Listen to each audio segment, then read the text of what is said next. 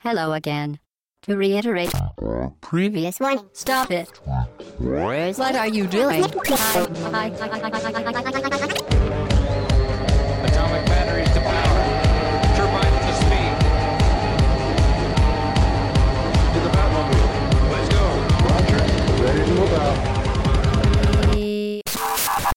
Podcast au bas gauche droite, session 11. Nous sommes le 23 septembre 2012. C'est un podcast d'actualité. Bonjour à tous. Je suis aujourd'hui accompagné d'Obs, Salut tout le monde. de Raph Salut. et d'Adams. Salut. Donc Adam, c'est ta deuxième fois. Voilà, cette fois-ci la timidité est loin. Et Raph, c'est la première fois pour toi. Exactement. Bienvenue à toi. Et monsieur, je vous propose donc de commencer euh, immédiatement donc sur l'actualité de cette semaine qui a été marquée par le salon du Tokyo Game Show, le TGS, qui a lieu du 20, du 20 au 23. C'est ça. Et c'est euh, Ops qui, nous, qui va nous en parler.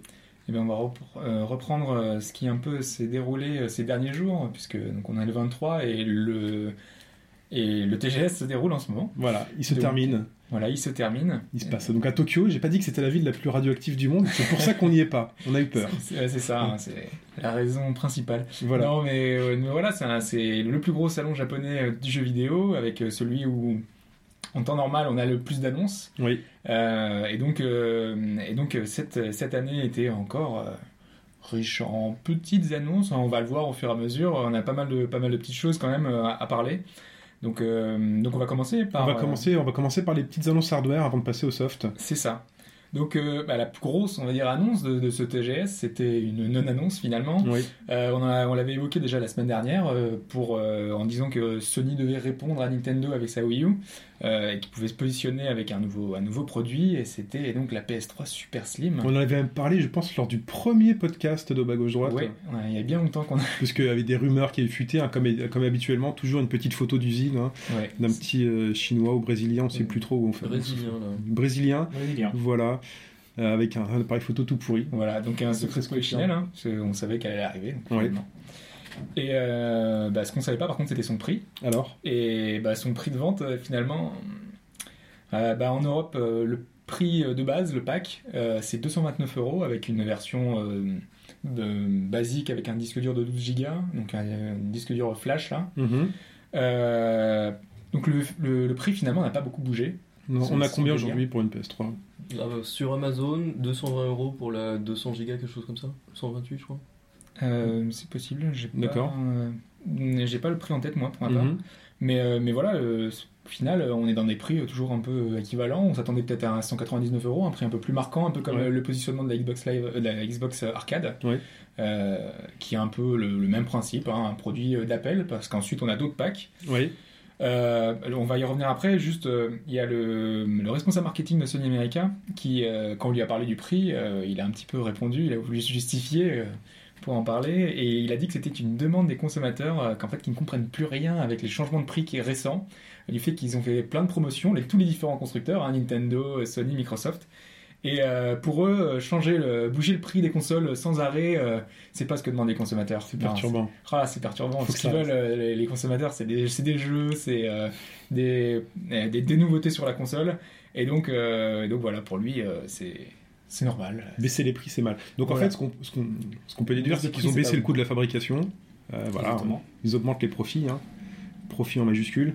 C'est ça. Et Voilà. donc, euh, bah, donc euh, il disait, donc lui, il a dit que les prix, euh, enfin, il faut pas les bouger, etc. Mais il annonce en même temps euh, des tonnes de packs différents. Enfin, pour l'Europe, on a presque 8, 6 ou 8 packs différents euh, pour, avec la console. Tous à Mhm. des prix différents, parce que ça serait trop facile. Ce serait trop facile. C'est ça. Bah, juste pour donner quelques exemples, hein, on a un pack avec euh, Little Big Planet, euh, un autre avec euh, PlayStation All Star Battle Royale, avec euh, Adams, euh, Attends, entre autres, euh, qui est à 260 euros.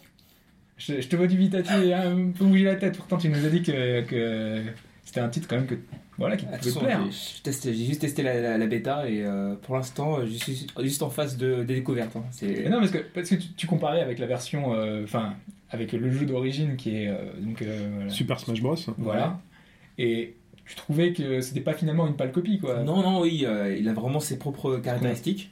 Ouais. Quand même au niveau de la, du jeu de base, euh, le jeu se, se différencie par rapport à Smash Bros. Puisqu'en fait, tu ne- tu- tu n'es pas dans une position où tu vas dégager le perso. Tu es plus dans une position où tu vas remplir ta barre de furie. Tu as trois niveaux de furie. Et ensuite, euh, avec cette barre de furie, tu peux déclencher une furie qui va te permettre de dégager les, Ouais. les personnes et donc de gagner des points. D'accord. C'est pas du tout la même approche. Et bon, il y a des ressemblances, certes, mais voilà, c'est comme. Ils sont pas allés jusqu'à copier le système. de Non, jeu. voilà. C'est, euh, il y a des vraies ressemblances, mais quand même, il y a une petite différenciation entre euh, Smash Bros et, euh, et euh, All Star, euh, PlayStation All Star. Et franchement, euh, D'accord. Bon, ça, suivre, attention. C'est encore, Ouais, euh, on, on va te laisser le temps, on va te laisser le temps encore, euh, d'approfondir la chose. Et... il y a encore plein de trucs à découvrir avant de, d'être. Oui, c'est le genre de jeu pour lequel il faut du temps pour voir s'il y a un peu de profondeur et un peu Oui, de technicité. j'imagine que si vous avez joué euh, la toute première fois à, à Smash Bros sur 64, il, il était très difficile comme ça à cette époque-là de dire ah c'est un bête de jeu ça. C'était très difficile de le dire. C'était il faut vraiment il fallait vraiment être fan euh, parce qu'il y a Zelda, Il y a énormément de jeux hein, qui, euh, qui sont vraiment reconnus plusieurs mois, voire années après. hein. Enfin, c'est quand même un jeu qui a un, enfin, un plaisir immédiat parce qu'on a nos héros qu'on connaît bien et on s'amuse tout de suite à pousser les autres dans les corps C'est et tout. euh, clair, mais il faut pas oublier la vitesse de jeu. Parce que je me rappelle des têtes de, la tête de mes, de mes potes quand je jouais à Smash Bros. Mhm. Et euh, la première chose, c'est que c'est trop rapide quoi. Au début, t'es complètement perdu. Ouais. Mais à force de jouer, c'est là que tu commences à voir. Et, et au fur et à mesure, tu commences à esquiver, tu commences à te protéger, tu commences à faire des, tr- des trucs que tu faisais pas au départ. Et c'est là que vraiment le jeu se, se découvre être vraiment très très très très très très très bon. C'est ce qu'on appelle la marge de progression. Voilà. ça. Dans un Mais jeu. euh, à voir si ce Battlestar, PlayStation All Star sera euh, aussi profond. À voir. Parce que là, pour l'instant, euh, ça sent bon, mais c'est pas forcément. euh, on verra. En tout cas, Sony le met euh, déjà suffisamment en avant donc pour, Voilà, dans pour en un dédier pack. un pack. Ouais, donc là les prix que je donne, hein, enfin donc à 260 euros, donc la console euh, 12 Go avec, euh, avec une manette et, euh, et le jeu, euh, Oui. PlayStation Star, c'est les prix en Europe, hein, 260 euros. Euh, on a d'autres packs, on a euh, un pack avec euh, Book of Spells, donc on en avait parlé euh, lors euh, de l'E3. Mhm. D'ailleurs, je sais même plus si c'était. Euh, si on en avait parlé dans un podcast, parce qu'on a fait un podcast euh, zéro entre guillemets. On a fait un podcast zéro qui n'est jamais sorti, qui sortira peut-être un jour euh, dans une compilation DVD. Et donc on parlait. Dans les bonus. Dans les bonus. Mais Avec oui, on, s'était un peu entraîné sur le 3 et on Voilà. en a parlé entre nous. Donc Ouais. c'est un jeu qui a été présenté à l'E3. Voilà, c'était c'est un, un jeu, donc euh, c'était un livre, livre de contes pour enfants au Move, au PlayStation Move. Oui. Et euh, avec J.K. Rowling en, en, grande, en grand nom euh, qui écrit l'histoire. star. voilà, en guest star. Et, euh, et voilà, donc euh, ça pourrait être très intéressant pour, le, pour les enfants. Et donc il y aura une- un pack avec, euh, avec, euh, ce, avec ce jeu-là et aussi Skylanders, également un jeu pour euh, les plus jeunes, Oui. euh, qui marche très bien avec les petites figurines, euh, voilà, qui est un titre très très fort aujourd'hui d'Activision. Oui. Et donc ces deux packs, euh, eux, sont à 289 euros. Et enfin, on a un dernier pack, et cette fois, donc, donc toujours en Europe, avec euh, un autre avec un avec Assassin's Creed 3, un avec FIFA 13, avec un Need for Speed Most Wanted, euh, qui sont eux à 300 euros, mais avec un vrai disque dur cette fois à 500 gigas. Donc euh, Les packs gamers. voilà, les packs euh, vraiment pour ceux qui, qui, qui savent que la console euh, va leur servir euh, énormément. Donc euh, là, on s'adresse vraiment aux joueurs. Là, et puis juste avant Noël, euh, C'est- Voilà, c'est la bonne période. tout le pack pouvoir, Skylander. Je pense que le pack Skylander, juste Oui, avant. Noël, Ouais. ouh, Lui, il peut bien marcher. ouais. lui, il peut bien marcher. Après, alors juste pour revenir sur Oui. la console en elle-même, euh, comme on l'avait indiqué, donc euh, elle est moins haute et plus légère, euh, en environ 25%, donc euh, comme le chiffre le donne, a priori voilà. hein. Après, le poids d'une console de salon, je suis pas sûr que ce soit très utile, très important. C'est pas, si t'as une étagère qui est assez fragile, on sait jamais. Hein. Bah, quand on voit le- l'encombrement qu'avait la première Xbox, c'était assez énorme, ça pouvait être euh, enfin voilà, un mini argument. Ouais, ouais, mais c'était surtout la, la taille, quoi. Oui, Le poids. euh, bah, bah, par exemple la GameCube c'était très bien quand avec sa petite poignée pour euh, l'emporter partout. euh. Mais, le poids, mais ça te permet de te décider. Est-ce que tu vas la chercher toi-même à la Fnac ou est-ce que tu demandes à Amazon de te la ramener? Mais la Xbox était vraiment très lourde. hein. Je sais pas si tu, te- si tu l'avais avant, mais euh, bah, C'est un mini PC Wow. la Xbox. hein. je l'ai apporté chez des potes. On était, j'avais mal au dos quoi. Ça. C'était. une GameCube, c'est- tu sens rien une GameCube. La Wii, c'est nickel. Mais les consoles américaines au départ, ont- enfin les, les rares consoles américaines euh, pré-Xbox ont toujours été un peu grosses quand même. As-tu déjà démonté une, euh, Xbox? Pour voir ce qu'il y Non, mais j'ai déjà démonté des PC, donc j'imagine très bien ce qu'il y avait dans une Xbox. Maintenant, euh, toutes C'était- les machines aujourd'hui sont un peu des, des PC, hein, même la Ah oui. PS3 euh, et les prochaines, euh, a priori, euh, Avec des, choses un peu, modèle, avec des choses un peu particulières. hein. La, la Xbox, c'était vraiment le PC. C'est-à-dire Bah, c'était le, pe- le Pentium euh, qu'on pouvait acheter, euh, le disque dur. On sait par exemple que la Wii U, c'est une Radeon modifiée, donc euh, c'est une, une- une carte graphique qu'on peut acheter dans le commerce pour son PC. Donc euh, au final, euh, Est-ce qu'elle fait la même taille? Est-ce que Non, Après, c'est voilà. c'est- surtout ça, hein. c'est le défi de- des consoles. C'est surtout ça hein, Ils font, ils font, ils font des. ouais, mais j'ai jamais compris voilà. ce, reproche à la Xbox de dire c'est un, un PC, euh, une console PC. Au final, euh, c'est- on a des composants un peu, un peu identiques, euh, de la RAM, c'est c'est c'est toujours la même architecture. Ah, on est de- d'accord, on critique truc, pas. hein. Mais sachant qu'ils Non, non, non, mais c'est voilà, c'est en fait, fait, de dire c'est un PC. ça- Ce que je veux dire, en a fait, c'est qu'au niveau de la Xbox, C'était la, la venue de la Xbox, et Microsoft, tu sais, c'est- il y avait plein de trucs. Voilà, Non, oui, c'est classique, c'est classique, préjugé-là, Non, hein. attendez, ce que je veux dire, c'est que justement, quand tu fabriques une console, tu fais toujours un effort pour la rendre un peu spécifique, pour fabriquer tes propres pièces, justement pour faire un effort de design. Là, la Xbox, elle a été fabriquée, c'est monstre de puissance, ils savaient faire du PC, ils ont pris des pièces PC de base. Oui, on est d'accord. Voilà, il n'y Mais a pas eu un effort pour la rendre légèrement plus Il y a eu tellement d'arguments, tout. le fait que, tu vois, par exemple, Optimiser. la PlayStation 3, elle avait euh, donc le Cell avec ce, ce- ce- ce processeur fabriqué exprès pour la console, euh, censé être révolutionner le monde. Il y avait tout un tas de, de- de- de- de choses qui étaient mises en avant pour dire, voilà, nous on fait pas un PC, on fait euh, une console, un truc supérieur. Il faut que la console se différencie du, du- du matériel que tu peux assembler toi-même. Je suis pas persuadé justement qu'elle soit Voilà. Bon, après, Mais bon, voilà, c'est un une petite aparté euh, totalement. Ouais, Voilà. Qui n'a pas trop de pas trop d'importance, mais et voilà. Donc euh, sinon pour en revenir sur la PS3 Super Slim comme on l'appelle ou la PS3, enfin elle a pas de nom spécifique. Hein, euh, euh, donc bah, si vous l'avez vu, Moi, je la trouve. pas vu, Moi aussi, moi, je l'ai vue, elle est avec des stries là sur le dessus. voilà. Elle est pas très belle. Je la trouve pas fantastique non En plus. noir, euh, bof, en blanc, ça passe Ah peut-être. non, j'ai- justement, j'allais dire, il y a deux coloris, en noir et blanc, et en blanc, je la trouve particulièrement horri- enfin, horrible. En blanc Euh, Ouais. Je la préfère en noir. C'est le contraire. Ah, J'aime bien les renders de Sony, mais les photos euh, qui ont l'air d'être prises avec des vrais appareils photo sont, font un peu play school quoi. Ouais. Mais c'est un peu aussi l'impression que j'ai. Ça, Enfin, ces stries, euh, ces stries sur le dessus de la console, ça fait très justement grille à viande, euh, pour lesquelles la oui, PS3 était très moquée au départ. Exactement. Donc euh, je pense que les mecs euh, qui ont designé le truc se sont dit tiens peut-être un, on va jouer là-dessus. On va jouer là-dessus. C'est euh, ça. On va faire un vrai grille George, For- George Foreman. Parce qu'on a, les- on a les stries dessus, et puis on a le petit euh, slide dessus, donc on peut ouvrir, on a le barbecue qui est. Voilà. Hop, là, Euh, le, petit slide dessus pour mettre le, le- donc bah, évidemment les Blu-ray euh, dedans. hein, c'est le nouveau système pour pouvoir euh, l'inclure. C'est plus le manche disque qui Voilà. nous a récupéré nos disques, qui nous les avalait. Autant quand la, récupérer. PS, euh, la, la première Slim est sortie, autant elle m'a fait très envie. D'ailleurs, c'est la première PS3 que, que j'ai eue. Mhm. Autant celle-ci, bah, je, je suis très content de ma PS3 euh, classique avec le manche disque. Enfin, la PS, euh, enfin la Slim. Le PS Slim. Oui, qu'on appelle PS3. Non? Oui. Euh, On va l'appeler à 3-3 l'autre. Allez, on va l'appeler. Ah Non mais enfin voilà, enfin, ça ça peut avoir un avantage le fait que ce soit un truc en slide. Ouais. Euh, on, a, on sait que les PS3 sont touchés euh, à- pas mal par le, le Par fait que le lecteur qui, qui, voilà, qui tombe en panne. Oui. Peut-être que là ça peut jouer. Enfin on verra bien, mais, euh, Mais même ça, les joue- retours. ça, ça- ça- ça joue sûrement là. hein. Quand tu fabriques un nouveau matériel, tu, euh, tu tiens aussi beaucoup de, des anomalies de la précédente et des retours SAV et des coûts que ça peut, te- que ça peut apporter. Donc euh, ils se sont dit voilà, on arrête, les, on arrête les sottises, on arrête le manche-disque, on a plein de retours dessus et on fait un, un petit, un petit tiroir comme la première PlayStation. c'est ça. Voilà. Bah, donc juste la date quand même. Oui, la, la date, en- donc c'est avant Noël, C'est largement avant Noël, c'est bientôt. C'est le 28 septembre que les packs sont disponibles. soit dans 5 jours, euh, enfin, dans 5 jours, jour de l'enregistrement, euh, vous, l'enregistrez- vous écouterez C'est peut-être vers le 24. Donc 3-4 jours. Un peu plus tard ailleurs, donc c'est 28 en Europe. Donc voilà, c'est la bonne date. Et on va parler de sa petite sœur. Voilà, de la PlayStation Vita, euh, De la- chère à certains autres, euh, Autour, autour euh, de la table. Et sur le forum à gauche-droite, elle a des fans, C'est vrai.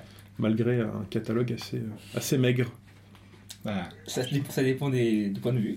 Voilà, ça dépend des goûts bien sûr. hein. Alors allons-y, parlons, parlons messieurs de la PS. Qu'est-ce qu'elle euh, qu'est-ce qu'elle là, pour le coup, euh, parce qu'on parle euh, hardware, parce que parce que c'est les annonces euh, pour le TGS, et Mhm. donc on a euh, bah, donc le- le- deux nouveaux coloris euh, annoncés. Waouh.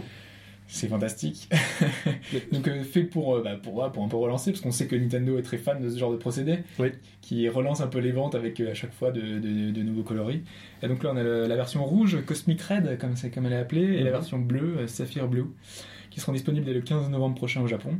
Ils sont pas réservés au Japon, au Japon ces coloris? Bah pour l'instant, ils ont été annoncés uniquement au Japon. On verra si ça arrivera euh, en Europe, sachant que nous, on n'a pas eu encore la version blanche, je crois, d'Alita. Qui sort avec euh, Assassin's Creed. Ben voilà. Voilà. Donc euh, on peut attendre, je pense, encore quelques temps avant d'avoir ces coloris-là. De toute façon, je pense que Sony au Japon, ils sont un peu. euh, avec la PS Vita, ils sont dans une, une espèce d'impasse. Puisqu'en fait, euh, la 3DS euh, au Japon, elle, est, elle a un catalogue de malade, quoi. Elle a une, un catalogue de sortie de malade. C'est, Mhm. euh, là, ils sont dans une es- une espèce d'impasse. Ils essaient de, euh, ils essaient Bah, de survivre comme ils peuvent, mais. euh, Non mais je, enfin, déjà, je pense qu'ils ont la PSP qui se vend encore très bien. Euh, donc ils, ils profitent de ce succès-là. D'ailleurs, ils ont baissé le prix de la PSP au Japon euh, avec, euh, au TGS, ils l'ont annoncé. Euh, et dans le même temps, ils essayent de convaincre, sachant que les deux catalogues sont un petit peu, enfin, on peut récupérer des jeux PSP sur sa Vita, donc ils vont profiter un peu, faire la, pouvoir faire la transition. Donc c'est pas non plus une mauvaise chose, ça va se faire au fur et à mesure. C'est clair, c'est un long, long, long combat qui Il y a des efforts de com à faire et généralement les nouvelles couleurs euh, elles, servent aussi pour refaire parler la console. Ça permet de faire sortir des articles hein, sur les sites ou dans les journaux pour dire voilà la euh, nouvelle PS Vita de telle couleur. Voilà, ça permet de remettre un petit. Mais autant, enfin, je trouve que c'est une console Nintendo qui fait un peu plus jouer, qui est un peu, enfin, un peu plus fragile. Elle, elle fait moins objet high tech. Ça passe mieux sur un, sur une console Mario, on a une console rouge, ça, Mhm. ça va. Euh, là, la, la Vita, je la trouve moins réussie en couleur euh, rouge et bleu. Enfin, je sais pas ce que t'en penses, toi, Adam, toi qui es convaincu par la console. Enfin, moi, je sais pas si c'est parce que justement, je suis, je suis moins convaincu que, que ça, ça, change- ça a un impact sur cette vision-là. Et je trouve que ça va moins bien sur une Mais les console comme ça. choisies sont bizarres aussi. hein. Le Ouais, c'est un peu- bleu, il fait bleu et erreur un- fatale quoi. C'est un bleu, euh, c'est un bleu diamant avec. euh, ça scintille un peu en fait en fonction de la lumière. Ouais. Bah, je pense que Toi, est-ce que si t'avais eu le choix, est-ce que tu l'aurais acheté bleu par rapport à la noire ou la, ou la blanche? Euh, non, j'aurais pas, j'aurais pas acheté en Voilà. bleu ou euh, Bah moi non plus, tu vois. en le- noir. genre- Ça, va- ça va Noir, ça va très bien, ouais. Voilà. Mais ça dépend, ça dépend des goûts, mais je pense Après, que ça rejoint un peu ce qu'on se disait la semaine dernière par rapport au marché des téléphones portables, c'est qu'aujourd'hui le marché des téléphones portables est un peu multi multicolore et que les gens aiment bien s'afficher. On, voit- on voit Nokia qui sort du rouge, du jaune, du vert, du bleu, je sais pas. Ouais, mais Nokia, ça va avec l'OS, ça va avec euh, donc Windows Phone qui a, qui a ces coloris-là. Il y a une cible, y a une cible, hein, s'ils le font, c'est pas par hasard. Oui, pour les téléphones aussi, tu peux changer la coque, tu as, plein d'avantages. Là, c'est pas un objet Play School, c'est vraiment un, un- un vrai bijou, quoi. C'est un truc technologique avec un gros écran, avec un truc high-tech. Je trouve que ça va. C'est aussi euh, un objet de mode. Ouais, lui, mettre, c'est- lui mettre des couleurs flashy, c'est euh, reste- C'est vrai que ça c'est reste essayer de le surtout mettre au. Japon où qui profite de tous les petits gadgets, enfin tous les petits accessoires qu'on peut rajouter. euh. Ouais, donc euh, Ouais, mais ça Donc reste voilà. qu'une console en fait finalement. En fait, ça reste qu'une console. Donc euh, finalement, ils font de manière classique leur, euh, leur, leur campagne quoi. Ils vont ils vont mettre plein de coloris, ils vont faire plein de trucs. euh, ils font pour eux c'est une console quoi. voilà, et puis ça, Ça permet aux gens de se différencier entre eux. Voilà. Finalement, high tech ou pas high tech, euh, c'est Voilà. une console. Donc, bon, on va pas faire non plus euh, 15 minutes sur les couleurs de la Vita. Et, euh, et on va passer donc, euh, non pas à petite sœur, on va passer à un futur enfant de la famille euh, Sony. Et euh, là, c'est Raph qui va nous en parler. Donc là au TGS, euh, Sony ils ont présenté leur nouveau casque euh, plus ou moins de réalité euh, virtuelle. Qui est très à la mode. Qui est très à la mode. Hein, à la qui- mode, donc, ouais. On en a parlé un petit peu avec Oculus le, Rift. l'Oculus. Alors, j'arrive pas à le dire. Oculus Rift. Oculus Rift, c'est pas un gros mot. C'est ça. Voilà, ils avaient déjà quelque chose dans ce genre-là euh, que moi j'avais pu tester l'année dernière au Paris Game Week, Ouais. qui était une sorte de, de casque euh, qui se mettait devant les yeux et qui contenait des écouteurs aussi, euh, des, des intras. Ouais. Et euh, l'argument de vente à l'époque c'était c'est comme être, comme jouer devant un écran de 20 mètres à 10 mètres de recul. Ah oui, j'avais entendu parler de ça. En fait, c'était une télé portative, euh, près des yeux, qui donnait ça, un ouais, écran euh, super Et euh, comme c'était fixé sur les yeux, il y avait deux écrans en vrai, un avec une image pour l'œil gauche, un pour l'œil Ouais. droit, donc ça faisait une image en 3D. Mhm. Et ça marchait bien avec pas mal de jeux PS3, puisque euh, les jeux PS3 euh, fonctionnent aussi en 3D. Et donc bah, c'était assez sympa, mais euh, plutôt lourd, et, et sur ma tête ça tenait pas vraiment en place. Mm. Et là, donc en fait, ils sortent un nouveau modèle qui intègre une caméra frontale et euh, un détecteur de mouvement. Et donc, euh, ils avaient fait une présentation euh, en behind closed door où euh, ils étaient dans une salle blanche et il y avait une, une présentatrice euh, qui les invitait à essayer le casque. Ouais. Et ensuite, ils avaient remplacé le, la vision du, de la caméra par euh, un film préenregistré avec la même présentatrice. Et comme il y a un détecteur de mouvement, ça donnait l'impression aux journalistes que ça n'avait pas changé en fait. Puisqu'ils Ah, fait- pouvaient tourner la tête Voilà. et voir à 360 degrés dans le film euh, comme si c'était vrai. Et la présentatrice se transformait en zombie et se mettait à les attaquer. et apparemment, c'est une sacrée expérience. euh, Ça donne envie d'essayer. euh, C'est une belle démo. C'est-à-dire qu'en fait, euh, il- il- donc grâce à cette caméra frontale, dont on n'a pas parlé sur le prototype Voilà. de l'Oculus Rift, qui lui est pur jeu, avec cette caméra frontale, ça permet en fait de remplacer, euh, enfin, qu'il y a un retour directement Voilà, sur, les, sur ce qu'on voit, Et de faire de la réalité augmentée. en de faire de la réalité augmentée.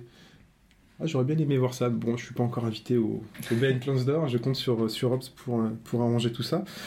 enfin voilà. Autre chose à dire là-dessus? Il y a Bah pas non, de- En tout cas, c'est, enfin voilà, c'est, on, C'est on va prometteur. vers, vers- On y va. ce genre-là, Ouais, alors ouais. qu'on on pensait que c'était disparu, euh, que c'était un rêve d'en- d'enfant qu'on avait à chaque fois. euh, Dès qu'on annonçait une nouvelle console, on se disait on va avoir ça, on va avoir ça un jour.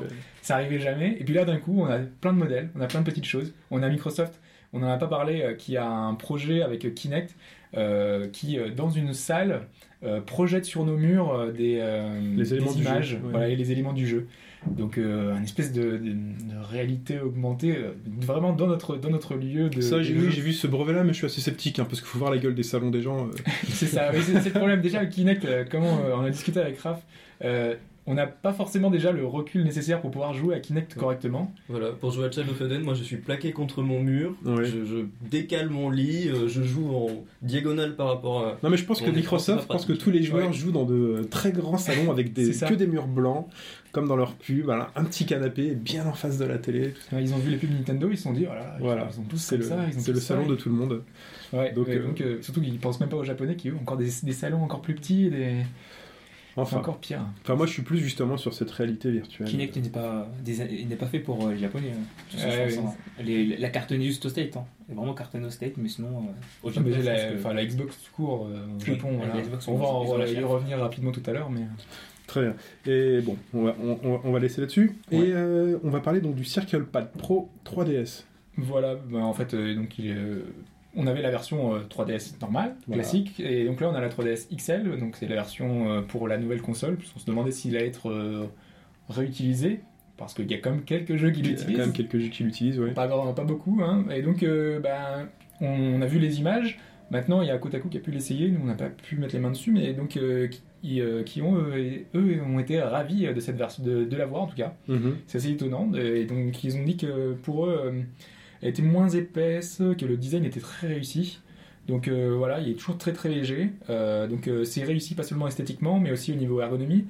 Parce qu'en fait, sur le côté, on avait un. Avant, c'était très carré. Et là, maintenant, on a un. Pour mettre le pouce, c'est un petit peu incurvé. Donc, c'est une position beaucoup plus souple et beaucoup plus pratique pour Wow. mettre la paume de notre main. Euh, donc euh, voilà, c'est toujours très léger, euh, même s'il y a toujours un côté un peu plastique, un peu cheap euh, Voilà. de, de, de, de- de- de l'outil. euh. Bon, non, mais, non, mais je, je- c'est vrai, on non, aurait mais- dû le mettre sur la console. Ils auraient dû le mettre sur la console. mais ça a tellement, voilà, Pour c'est- la prochaine. Ça a tellement peu d'utilité. Voilà, ça sera pour la version euh, XXL. Ça sera la Parce XL euh, Pro. Le XL Pro. Allez, on conclut euh, sur cette partie hardware, messieurs, et euh, donc on va parler un peu plus de ce qui nous intéresse, nous les joueurs, Les plutôt jeux, que ouais. de l'objet lourd ou pas posé sous la télé, c'est les jeux qu'on met dedans. Et donc la partie software. Donc la partie software, euh, bah, on a donc euh, une, une flopée de titres qui ont été annoncés euh, pour ce TGS. On a annoncé plus ou moins hein, parce qu'on n'a pas eu énormément de nouveautés. Euh, bah, on va revenir déjà sur les, sur les classiques, hein, sur les, les- les grands jeux et les gros jeux très très très attendus au Japon. Quand on parle de gros jeux, on parle forcément Monster Hunter au Japon. hein. C'est le, le plus grand titre à venir. Le system seller voilà. Ultime avec Dragon Quest. C'est ça. Et donc, euh, bah, Monster Hunter 4 euh, sur euh, 3DS qui était montré un peu plus, euh, un peu plus que les, fois précédentes, puisque là, il était jouable. Euh, Il y a eu de- des- des conférences euh, Capcom euh, qui ont montré un peu plus le jeu sur les nouveautés. Euh, bah, donc, euh, déjà, ils ont annoncé une date, hein, ce sera mars euh, au Japon. Mhm. Ça va, ça va faire, ça va avoir son succès. Et donc cette version, euh, il y a eu des, euh, des fonctionnalités online qui ont été annoncées, contrairement à la version 3G euh, sur euh, 3DS Mhm. qui elle euh, n'en bénéficiera pas. Euh, donc c'est un, vrai plus hein, par rapport euh, à la version euh, donc c'est 3 Universe qui va être compatible avec la version Wii U euh, qui va sortir donc chez nous qui a pas de qui a pas de online et donc cette version Monster Hunter 4 qui n'arrivera pas chez nous avant euh, deux ans ou Avant qu'ils aient sorti le 5 pour eux. c'est ça il y aura toujours toujours un gros ça. décalage comme d'habitude Euh, après je sais pas Raph, si tu veux revenir sur quelques éléments de gameplay euh, Bah, ils ont présenté en fait euh, une nouvelle arme qui est une sorte de lance a- accompagnée d'un insecte. Mais bon, euh, pour l'instant pas beaucoup de détails, euh, juste que ça permet d'avoir des bonus euh, en fonction de comment on l'utilise. Mais Après, enfin, au niveau du gameplay, enfin, tu me disais que euh, ah oui, ils ont un oui, petit ils, peu ont, ils ont amélioré, fluidifié un peu le gameplay, Ouais. c'est-à-dire que euh, déjà dans Monster Hunter on pouvait faire euh, pas mal d'actions basiques, euh, grimper sur des murs, sur des lianes, euh, sauter, euh, esquiver tout ça. Et là ils ont rajouté euh, la possibilité de d'attaquer un peu plus, c'est-à-dire euh, en grimpant, euh, s'agripper sur les monstres. Donc euh, ils ont montré un peu ça en vidéo. Oui, parce qu'en fait, euh, enfin, euh, là, le, ils ont mis l'accent sur euh, le fait que les monstres euh, se baladent un peu plus en hauteur. Donc du coup, il y a un gameplay un peu plus, un peu plus vertical Mhm. qui apporte un petit peu de nouveauté et le fait qu'ils aient un peu fluidifié le- les mouvements, les- le fait de pouvoir attaquer en, euh, en montant, en grimpant, en faisant des, des différentes roulades, en s'agrippant aux monstres, ça rend un petit peu le- le- les combats un peu plus dynamiques. Mais bon, il faudra juger. euh, Bah, il semble avoir repris des éléments de Dragon's Dogma en fait. Exactement. C'est ce que je pensais en fait. Ouais, pas de Dogma qui lui permettait, euh, enfin voilà, ce genre de choses, on s'agrippait aux monstres euh, dans les airs, on, on voit avec le griffon, avec les différentes choses, c'était assez sympathique. D'accord. Donc euh, voilà, des différents éléments qu'ils ont repris. euh, Donc c'est Monster Hunter en mieux, hein, c'est un nouvel épisode. voilà, mais c'est toujours un petit peu rigide, un petit peu la maniabilité. euh, Il Mais il faut en manque- garder un peu on pour peut la plus suite. hein, nager. pour les ouais, là, on peut plus nager effectivement. Ah, ils sont Ah. en pleine maîtrise, Capcom. Ils ont, ils ont touché, ils ont enfin leur euh, Pool of the Door. Donc là, ils ont une phase où ils vont euh, Ah bah ils vont. tranquillement. et En fait, transformer ce Monster Hunter un peu un Pokémon. C'est-à-dire qu'ils vont pas euh, proposer à chaque, à chaque fois euh, une tonne de, de changements. Ils vont aller tout doucement, tranquillement. C'est fini maintenant. On est euh, dans une phase où on est comme Dragon Quest, comme Déjà, ces faut pas faire peur aux, aux joueurs euh, actuels. Exactement. Donc il faut les mettre dans un contexte. Enfin, Surtout, surtout, japonais qui aiment bien rester dans leur confort, donc ils vont aller tout doucement. Et le- le- la technologie peut évoluer autour, c'est pas grave. Monster Hunter va évoluer comme, comme Pokémon, comme Dragon Quest, tranquillement. Mm. Voilà, il faut, faudrait jamais, faut, faut, faut pas attendre de, de Dragon Quest de devenir un Dragon Dogma ou. Euh, cela dit, euh, Dragon Quest 10, euh, bah, il, il est assez décrié pour avoir pris des risques avec le online. Donc, Ah oui, euh, parce qu'ils sont arrivés à un moment charnière où en fait ils avaient commencé avec l'épisode DS à proposer un peu de multi, etc. Et là ils ont tenté le tout pour le tout, euh, en, entre guillemets, hein, en proposant directement en fait en mode euh, MMORPG. Imaginons euh, pour euh, la prochaine console, ils nous font un Monster Hunter totalement online. Qu'est-ce que- qu'est-ce Ah, qu'on dirait bien. un, un univers ouvert où on se balade, on chasse à plusieurs, on se fasse des groupes, un peu comme un MMO, euh, mais dans un univers. euh, je pense que ça collerait mieux euh, en instance, un peu comme euh, Guild Wars, il me semble que. Ouais, c'est ça, ouais. Mais il y a déjà Monster Hunter euh, Oui, Frontier oui, qui, est- sur, euh, qui, va dans ce 360, sens-là. Ouais. Donc euh, faudra, ça peut, on peut y arriver, mais ils vont aller tout doucement, tranquillement. Tant que ça fait 5 millions, 6 millions euh, de ventes à chaque fois, donc euh, ils vont aller tout doucement. Et là, ils ont trouvé la, la- leur poule aux d'or. C'est fini maintenant. Très bien, très bien, merci. Ok messieurs pour Monster Hunter 4, euh, on passe au petit copain d'à côté là, le Bah voilà, l'autre on, gros on en système parlait à l'instant Voilà. Dragon Quest, euh, bah, le- la version Wii U cette fois, qui a été un peu plus, pré- un peu plus présentée euh, pour ce TGS. Euh, bon, finalement, c'est le même en HD. Voilà. Euh, on, on espérait peut-être voir un peu plus, parce qu'il nous avait dit qu'il y aurait des améliorations. Finalement, euh, bah, pas tant que ça. euh, ça reste assez correct. hein. Enfin, c'est un univers qui s'y prête assez, euh, sachant qu'il y a aussi du cel shading. Ça, ça passe plutôt bien. Euh, bon, par contre, on a appris quelques petites choses. Le fait que la bêta test arrivera en janvier, a priori au Japon, toujours, parce que chez nous, on n'est pas prêt de le voir. Une petite info intéressante ceux qui ont racheté le pack premium de la Wii U euh, auront accès à cette bêta gratuitement. Donc, euh, c'est les petits avantages de Nintendo dans son offre euh, L'offre premium le- voilà, premium. avec l'abonnement. des palettes entières. c'est possible. Voilà. Euh, cela dit, enfin, même s'il n'a pas eu énormément de succès, euh, enfin, il, a, il a eu du succès, mais on va dire, peut-être que ça peut pousser, c'est vrai, la console à, à se vendre. Peut-être que les gens ont attendu justement la Wii U pour pouvoir l'acheter. Je ne sais pas. hein, je pense. Éventuellement. Très bien. Euh, Soul Sacrifice. Soul Sacrifice par Adams. Alors, ce jeu euh, va sortir sur PS Vita. Oui. En, en parlant enfin de la Vita, ça me, ça me fait chaud au cœur. On en reparlera tout à l'heure un petit peu. Ne t'en fais pas. Alors, ce jeu, c'est un gros projet de Sony euh, qui, est, qui est dirigé par Kenji Inafune. Oui. C'est le producteur de. Enfin, l'ancien producteur de Capcom. Oui. Euh, On, connaît bien en tout cas. hein. Enfin, Ouais, on, peut- on peut parler de Monster Hunter-like, avec une petite touche de Demon Soul dans, dans ce titre-là. En fait, Une petite Le- touche de Demon Soul. D'accord. Demon Soul. euh, Mais en fait, euh, ça, justement, ça, ça. le, le titre justement nous faisait supposer, enfin, c'était dans la même famille que les Souls, euh, enfin, euh, Demon Souls, Dark Souls. Mm. Euh, donc on se disait que c'était un peu la, la même histoire ici parce qu'il était un peu annoncé comme ça. Euh, et après, bah voilà, on a vu sur les faits que c'était vraiment beaucoup plus euh, c'est a priori, Oui. euh, c'est un peu très différent, quoi. Oui, c'est en fait, euh, vu que Sony était est vraiment euh, orphelin d'un Monster Hunter-like, là ils en ont fait un. euh, Il était aussi orphelin dans Smash Bros. Ça. aussi, ça, ça, on n'entendait pas trop de ça, mais, mais ils ont fait, euh, ils ont fait ce jeu-là et euh, franchement, euh, ce que je remarque en fait, c'est le retour en fait des, des, des designs un peu cra- crado, un peu crade. Bah oui, ça a l'air très très Voilà. violent, très. Voilà, c'est un, retour au design des années 90, euh, un peu, un peu crado. Voilà. Un peu la Berserk, moi, quand. Berserk, voilà. c'est énorme, ouais. C'est voilà, c'est un peu ce retour-là et avec des designs un peu pro- improbables des, des ennemis. C'est vraiment voilà. Euh, niveau euh, niveau système de jeu, euh, vous avez plusieurs classes Mhm. et vous avez plusieurs types de de, de, de, de sorts que vous, vous pouvez lancer en fait. Mon classique. Voilà. Voilà. Après le jeu, je joue à 4. euh, Voilà, aussi. Ils ne prennent pas de risque. Voilà, ouais, hormis sur le design, qui est assez, voilà, comme tu disais, hardcore. Mais euh, Non, mais enfin, voilà, ça peut être un titre intéressant maintenant.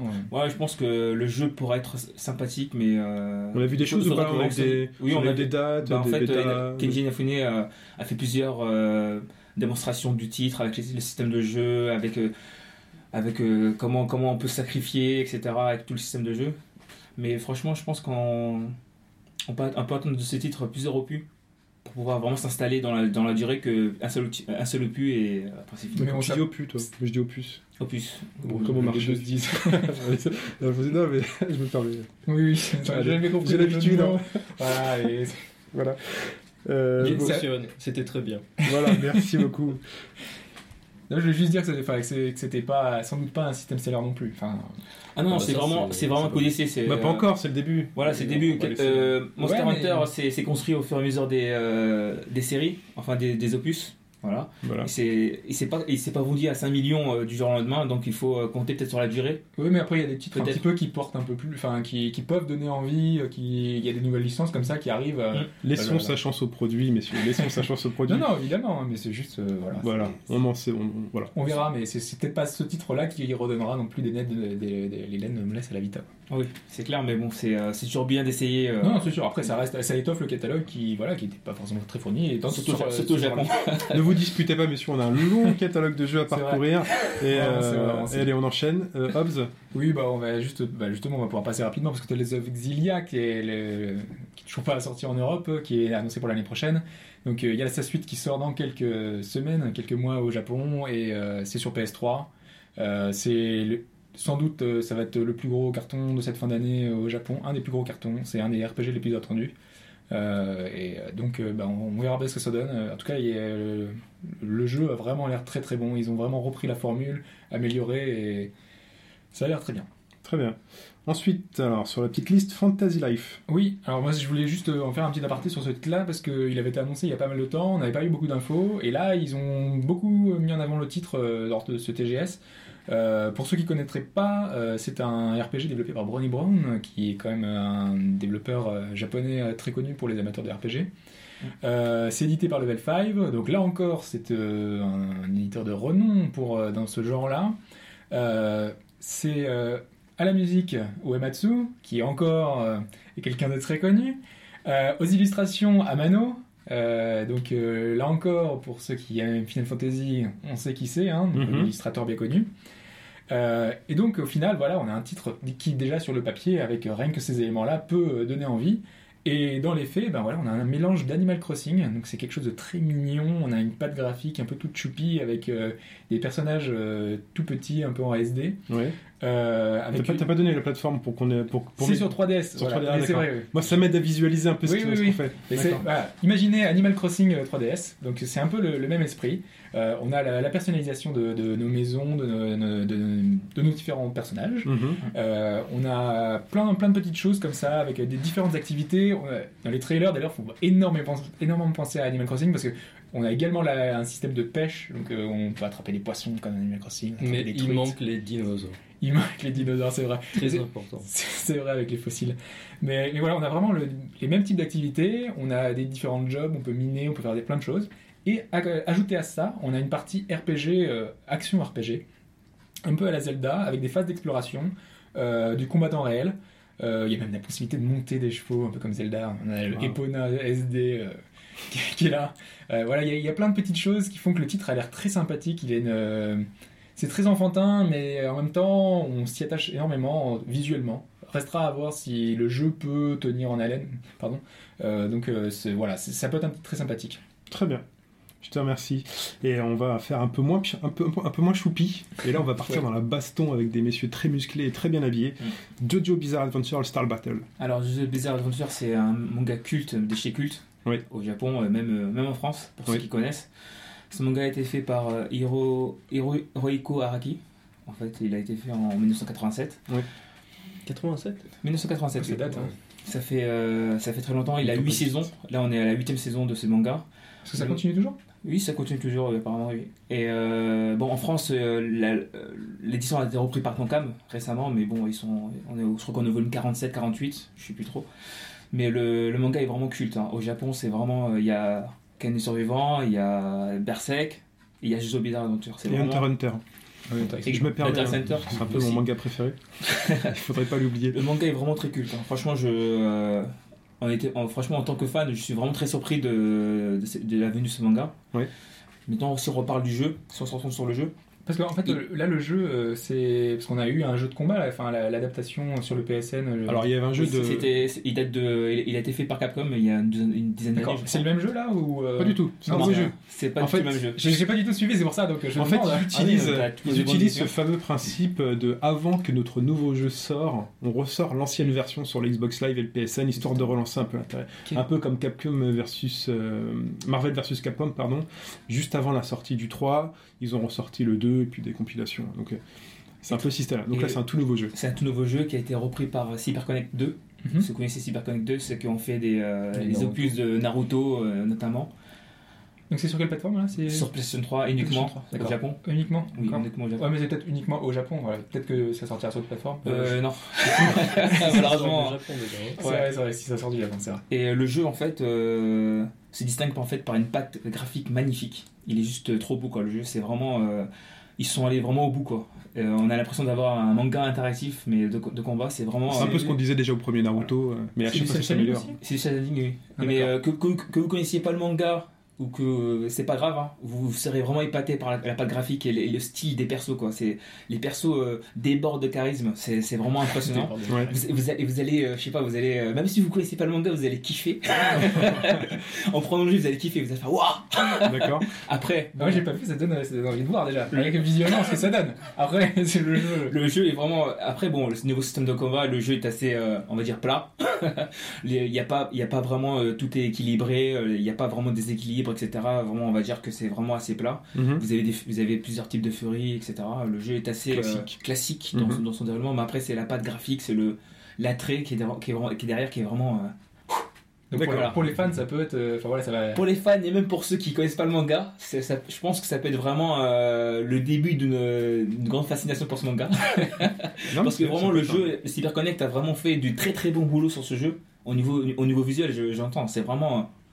Bon, après, des, voir, hein. des jeux qui visuellement euh, des potes un peu. Enfin, on avait le jeu QTE qui était sorti. euh, Asura, c'est Voilà, ouais. c'est fait par. euh, Ah mais c'est les mêmes- c'est le même, voilà. Bah, Oui. Visuellement, il était très très chouette. Ça, ça donnait envie, mais maintenant, après, le gameplay était pas là. Je te rassure, le gameplay est vraiment. euh, pour, D'ailleurs, euh, pour ce que j'ai entendu dire euh, d'une copine qui est au TGS en ce Ouais. moment, le, le gameplay se tient bien. C'est c'est assez classique, c'est des cartes de cercle, etc. comme d'habitude. C'est de, c'est l'action. euh, voilà, c'est Voilà, un c'est c'est un, beat'em jeu de c'est c'est combat classique. Non, c'est un euh, jeu de combat, c'est un Ah, c'est jeu c'est de versus. C'est D'accord, non, je pensais, moi, j'avais- dans, dans l'esprit, du coup, j'avais moi l'idée que c'était un beat'em all. Donc, Ah euh, non, c'est pas un vidéo, c'est un- vraiment un jeu de D'accord. combat, euh, un deux versus. Ouais, ouais.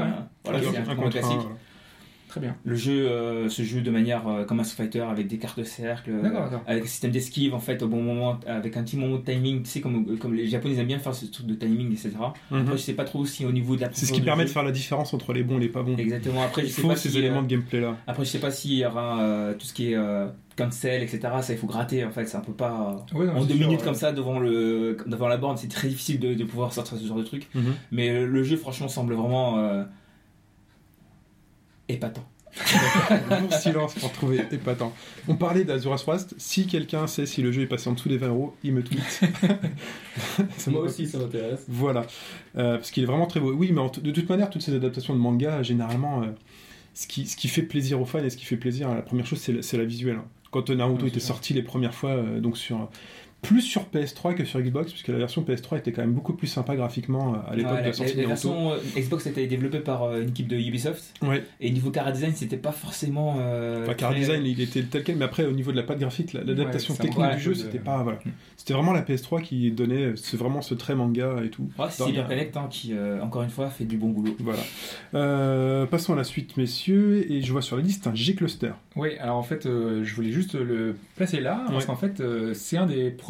Enfin, c'est un service pour la PS Vita qui va permettre de jouer euh, donc en Wi-Fi euh, sur euh, le cloud. Donc, on a parlé de cloud gaming avec euh, donc euh, Sony qui avait racheté Gaikai, avec euh, nos, les déboires de, de l'autre grosse boîte en face. Euh, live. exactement. Euh, et bien donc on a là un service un peu similaire pour Vita qui permet de jouer à des jeux, donc un portail de, de jeux, de mini-jeux. Mhm. Euh, pas que des mini-jeux d'ailleurs, parce que la présentation fonctionnait sur un Prince of Persia, donc euh, le Prince of Persia d'Ubisoft, euh, qui permettait d'être joué en Wi-Fi directement depuis ce service-là. Donc ça fonctionnait très bien a priori, euh, les retours sont assez positifs. Et c'est un premier pas vers le dématérialisé sur console portable. Donc c'est plutôt une bonne chose. Et c'est un service qui a été mis en avant au TGS. euh, Et Savais-tu que G-Cluster était d'ores et déjà disponible sur les box d'SFR et d'Orange? C'est vrai? Oui, c'est ce service-là, c'est cette société-là qui est Ouais, utilisée par ça. SFR et Orange. Et ça marche déjà bien. Voilà. Et ben donc ils on a le pas service. Gaikai, alors? À moins que ce soit Gaikai justement. Bah non, mais en Non, fait c'est peut-être un service tiers euh, qui, est, qui est mis en avant pas Ah oui, par Sony, pas mais par voilà.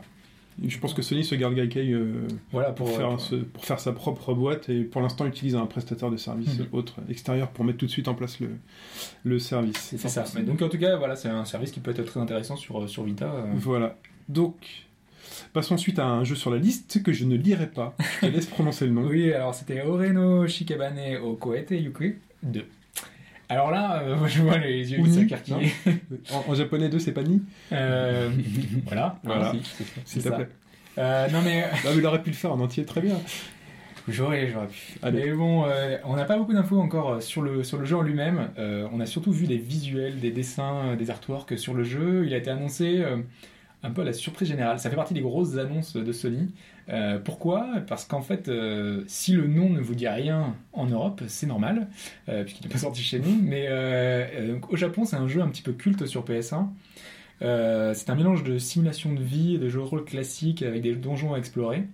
La particularité, c'est que le but c'était de s'occuper d'une famille sur des générations et des générations. Euh, parce qu'en fait, euh, cette euh, famille avait été touchée par une malédiction euh, qui s'est battue sur eux et toutes les personnes ne pouvaient vivre plus de deux ans en fait. Donc, dès qu'une personne dépassait deux ans, elle mourait. Et donc, on devait suivre chaque personnage euh, et essayer de, de découvrir qui avait fait cette malédiction. Donc, mais un jeu qui c'est a que des enfants de 2 ans qui meurent? Non, parce qu'en fait, Comment ils vieillissent énormément. Ils vieillissent, ils vieillissent 50 fois plus vite que la normale. Ah, d'accord, t'as oublié de dire ce détail. parce Voilà, que j'imagine c'est- des enfants de 2 ans, mais comment ils font pour se reproduire? C'est assez glauque comme jeu. c'est c'est assez bizarre. Non, non, mais voilà. Donc, euh, du coup, euh, on va essayer de trouver euh, l'origine de ce mal euh, pour l'éra- l'éradiquer. Ils ont toute une vie qui se déroule sur 2 ans finalement. Voilà. Et donc, euh, dans le jeu, on avait un système assez, euh, assez intéressant qui, qui était basé là-dessus. Donc là, on ne sait pas si ça va reprendre ce même principe, s'il y aura une autre famille qui sera maudite de la même façon. Et, euh, et, et donc, euh, voilà, le jeu a été annoncé, ça peut être très intéressant. Euh, on, je s'imagine que ça va pas, beau, faut pas sortir chez nous, mais en tout cas, c'est sur le PS Vita cette suite Très bien, euh, pour l'année prochaine. merci beaucoup. Et on passe euh, à un jeu d'avocat. Un jeu d'avocat. Ouais. C'est très Pas bon le les j'aime bien. Alors, continue. Donc euh, Phoenix Wright 5, euh, il y a un nouveau trailer qui a été présenté où on voit euh, en action donc les nouveaux, game, le, nouveaux graphismes du jeu en 3D avec euh, Parce que c'est sur 3DS. sur On l'a pas 3D. précisé, mais ça reste sur 3DS. C'est oui, oui, c'est- Les, les persos c'est sont modélisés en 3D ou c'est. les euh, persos sont modélisés en 3D, ils ont des Non, mais ça passe Et- bien. hein. Prise de risque. Ah, la caméra tourne autour de Phoenix pendant qu'il tape sur la table. euh, D'accord. Donc c'est un peu bizarre, mais ça passe bien. euh, ça permet des, des- des transitions fluides quand ça passe de la gauche vers la droite. Mhm. Et on a aussi vu euh, le nouveau, le pouvoir de la personne qui accompagne Phoenix, puisque Ouais. Phoenix est un avocat, un bon avocat, mais surtout parce qu'il a de bons assistants. Voilà, Ouais, qui cheat un peu. euh. C'est ça. C'est ça. Entre euh, la voyante euh, ou euh, ah non, dans Apollo euh, le, le super regard. Voilà. Voilà, avait- Eh ben, Il y avait aussi euh, la petite fille qui permettait de casser les mensonges là avec les ça, cadenas. ça. avec les cadenas. Mhm. Et là, on a euh, la fille avec son ordinateur portable qui est capable de deviner l'état d'esprit de l'accusé. D'accord. S'il est Ouais. content, s'il est en colère. euh, Donc ça s'affiche sur l'écran, on a des petites icônes euh, aux quatre coins de l'écran avec l'état d'esprit de la personne en fait. D'accord, donc ça fait un peu interrogatoire à la euh, euh, Elle est noire. Elle est noire, voilà, elle est noire. Là, on, On devait le imagine- déceler, on le devait le déceler nous-mêmes face au- Ouais. avec les expressions faciales du, des persos qui étaient très travaillées, donc là, ils n'ont pas pu le mais ils faire. ont tous une poker face exceptionnelle dans Phoenix Wright, les personnages, Voilà. donc, euh, Sauf à la fin, quand tu sens que tu commences à les avoir, là, tu vois les regards un peu paniqués. Oui, c'est ça. Et là, tu jubiles, tu sens que tu sens que arrives à la fin. Très bien. Mais on imagine que ce, ce sera un avantage, mais qu'ils vont tourner ça de façon à ce que euh, ce soit pas trop facile non plus. Oui. hein. Parce que les noirs, on- c'était assez évident, même si vers la fin on avait des, des cas un peu plus nuancés. Ah, par- je, peux te, je peux te dire que moi et les noirs, je me suis souvent trompé entre, euh, entre dire que le mec mentait et puis insister, quoi. C'est. euh, bon, voilà. Bah, on verra s'il y a la même subtilité. Mais en tout cas, voilà, c'est une petite pas bon, hein. Alors, je pense que sur la fin, euh, peut-être qu'il faudra réagir quand l'autre il sera content plutôt que quand il sera énervé. Ou...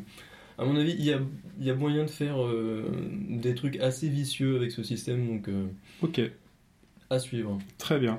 Et on va passer à son pote, à son pote de galère, professeur Layton. Oui, euh, bah, donc c'est le, donc le sixième épisode. On va passer, ça présente de, c'est Voilà. toujours un peu le, le même principe avec ces mini. Attends, mais avant d'en parler, j'ai une énigme pour Ah. toi. Voilà, une une récurrente celle-là. Voilà.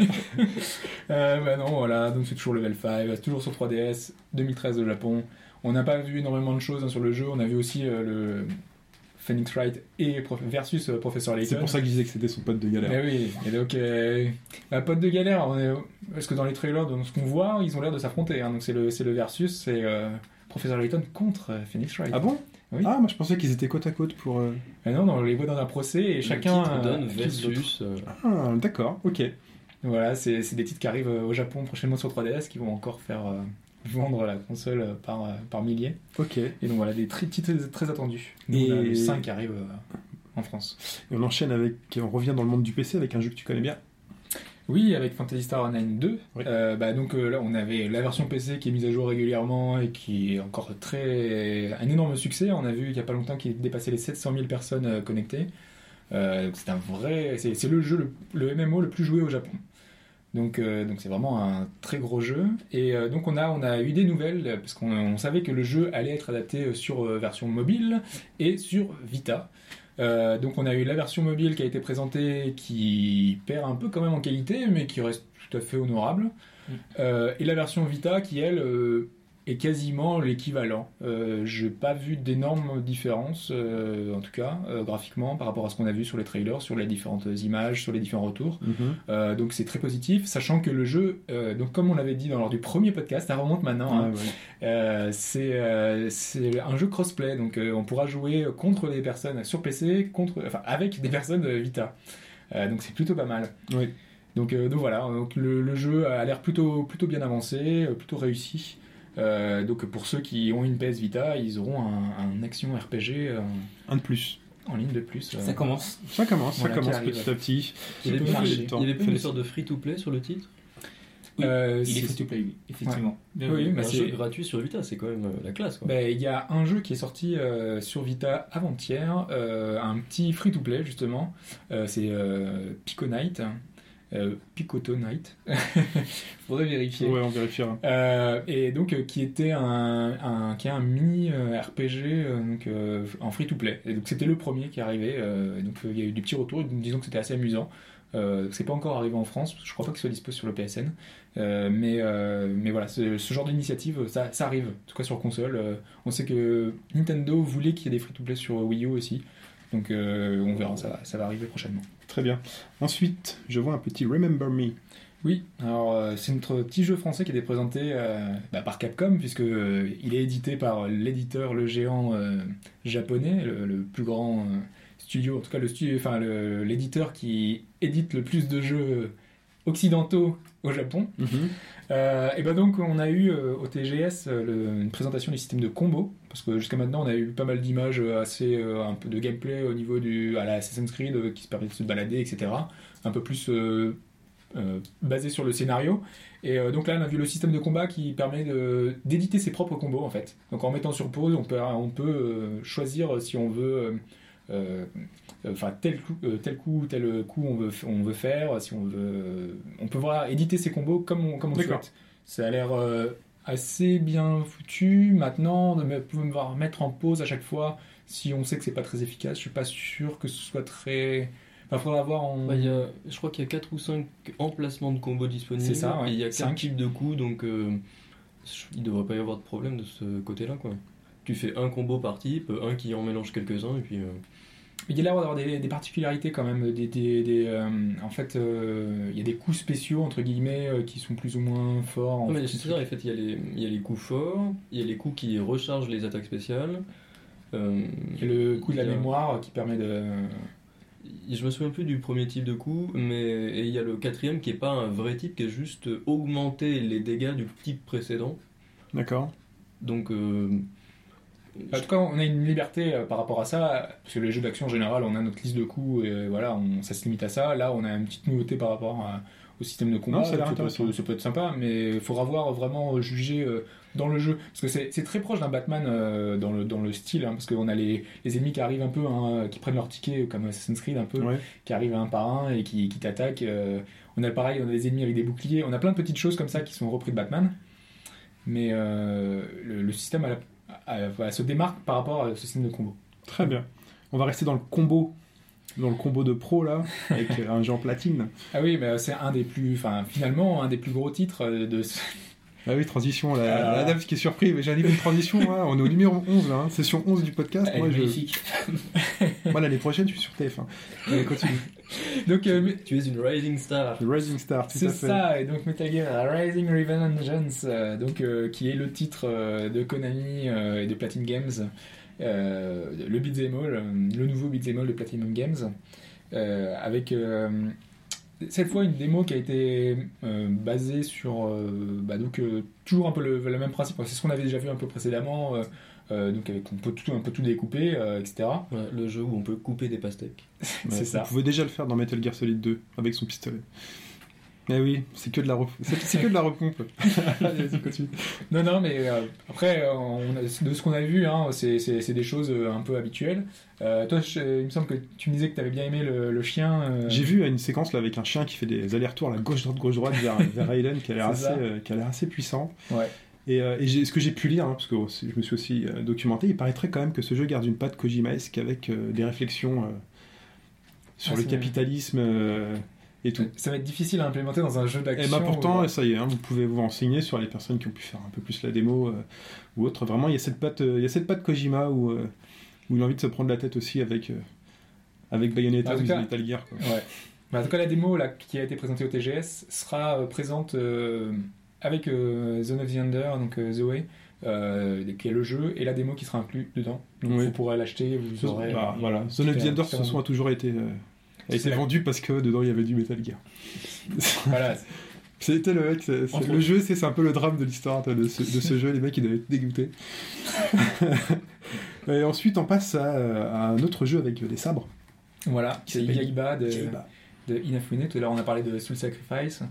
Euh, bah, donc cette fois, on a euh, encore un titre donc d'Inafune, mais un peu plus particulier parce que c'est. Il a pris un peu tout ce qui marchait bien, euh, les zombies, les ninjas, euh, les mechas, il a un peu mélangé tout. Donc ça nous donne euh, Yaiba. Euh, c'est développé par la Team Ninja, donc euh, nos amis qui ont fait Dead or Alive, qui ont Ninja fait- Gaiden, Ninja Gaiden, Ninja Gaiden surtout. Parce qu'il y a un petit lien. J'allais y venir justement parce Ah, que c'est un, finalement c'est un spin-off de Ninja Gaiden. Euh, c'est Yaiba Ninja Gaiden. Mm. Euh, Z, c'est vrai. Puisqu'on donc on, on ira à la poursuite de Hayabusa, donc du héros de Ninja Gaiden. Et euh, sera secondé pour ce jeu une boîte américaine euh, assez, euh, assez connue pour ses ratés, on va dire. C'est Spark Unlimited. euh, qui est responsable du vraiment pas bon euh, Legendary, un FPS où, on, où euh, des créatures mythologiques envahissaient le monde euh, et qui était pas bon, tout simplement euh, qui avait fait des adaptations de Call of Duty, qui voilà, qui est un, pas un studio très réputé, mais donc euh, voilà, euh, Inafune veut travailler avec des Européens. Et, euh, et donc ils ont fait appel à ce studio-là pour, euh, mais bon, encadré par des Japonais, peut-être que ça peut donner quelque chose de très bien, hein, mais euh, donc faudra voir. C'est une collaboration, la Team Ninja et un studio euh, américain. En tout cas, moi, ça m'a donné envie. Moi.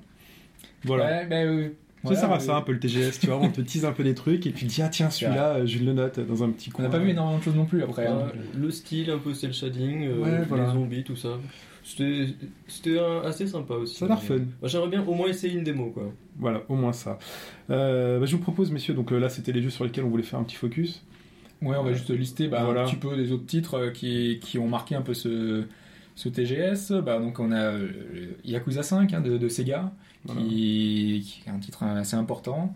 Euh, Toki Totowa, qui est euh, le RPG d'Image Époque, euh, qui, euh, qui sera assez intéressant a priori, même si euh, le, le système a l'air un petit peu. Enfin, parce que ah, visuellement c'est très très beau, mais les animations sont très ratées. Donc, du coup, euh, parce que c'est un RPG où on a un style animé. Et ça rend très bien, mais une fois qu'il y a des mouvements, une fois qu'il y a des combats, on, ça rend pas bien du tout. Donc euh, on est un peu déçu de ce côté-là. Il faut revoir, ça arrive bientôt. Euh, on a X-Blaze, c'est- ils ont montré juste un trailer, et un trailer juste avec des petits personnages animés. X-Blaze c'est fait par les créateurs de, de Guilty Gear. Guilty Gear, voilà. Mhm. Euh, donc c'est dans le même univers, mais ce sera un jeu d'aventure cette fois. Donc, il me semble pas qu'on ait déjà vu euh, les développeurs faire un jeu d'aventure de ce côté-là. Eux, euh, ils ont fait des tas de jeux différents, mais, Oui, ils ont pas mal de trucs à leur actif. C'est possible qu'ils en aient un. mais, euh, mais voilà, en tout cas c'est un nouveau genre, un petit peu dans l'esprit. Ils ont fait le beat'em all euh, Hard Cops. Ouais. Uprising. Euh, voilà, Bon, donc euh, on verra bien, parce que pour l'instant on a vraiment pas beaucoup d'infos. Ils ont juste euh, teasé avec pas grand chose. bah, donc on a euh, Ken le survivant, hein. tout à l'heure on parlait de Jojo Bizarre Adventure, Euh, là on a un nouvel épisode de Ken le survivant, l'épisode 2 sur PS3. Qui a pas mal du tout en plus. C'est vrai? Ouais, il a l'air pas mal du tout. euh, Visuellement il est assez chouette. Ouais, voilà. Donc, il, euh, il va se bien jouer tranquillou quoi. C'est pas là, tu sais pas une baffe comme euh, Jojo, mais euh, il fera aussi bien quoi. Il fera, il fera du bien aussi. Mais c'est pas un jeu de baston, lui. hein. non, là c'est un. Ouais, ça reste Ouais. comme le premier. Comme euh, la version PS1 qui date de. Puis comme la version 1 qui est sortie récemment. Oui, exactement aussi. Surtout. Donc pour rester sur PS3, on a Puppeteer, qui a pas mal de gens ont remarqué parce qu'il a un Qui n'est pas, alors attends, je peux te permettre, qui n'est pas Rocketeer mais avec une poupée. non, allez, vas-y, continue. Puppeteer. Tu voulais, Un euh, jeu qui a la classe. Hein. Un jeu euh, avec euh, qui se passe euh, un, un peu comme dans une maison de poupées où tout le monde est tiré par des ficelles un peu. Mhm. Et euh, quand on progresse dans les tableaux, euh, il y a le décor qui est qui est tiré. euh, Ouais, ça fait très théâtre. Ça Ah, fait- ça fait très théâtre, oui. C'est moi Visuellement, visuellement, je trouve que c'est très très classe. Et à jouer aussi, ça avait l'air très sympa. Euh, On récupère un- des ciseaux pour euh, pouvoir couper un peu dans le décor, etc. Et euh, il y avait l'air d'avoir plein de petites idées. Moi, ça me tente. Non, j'avoue, là tu m'as donné envie. Je le note aussi dans mon petit coin. Bah voilà, ça fait partie des titres qui ont un peu marqué ce TGS. La plateforme c'était? C'est sur PS3. D'accord. Euh, on sait pas si ça C'est développé par Sony. uniquement en démat ou pas. Enfin, c'est- ça fait partie des titres qu'ils ont poussés avec Rain, euh, avec euh, plein de, de petits jeux euh, D'accord. de Sony, euh, des, des studios Sony. Euh, donc on a ensuite on a God Eater 2, qui est un autre jeu d'action sur Vita, euh, qui, qui pourra intéresser Adam. Oui.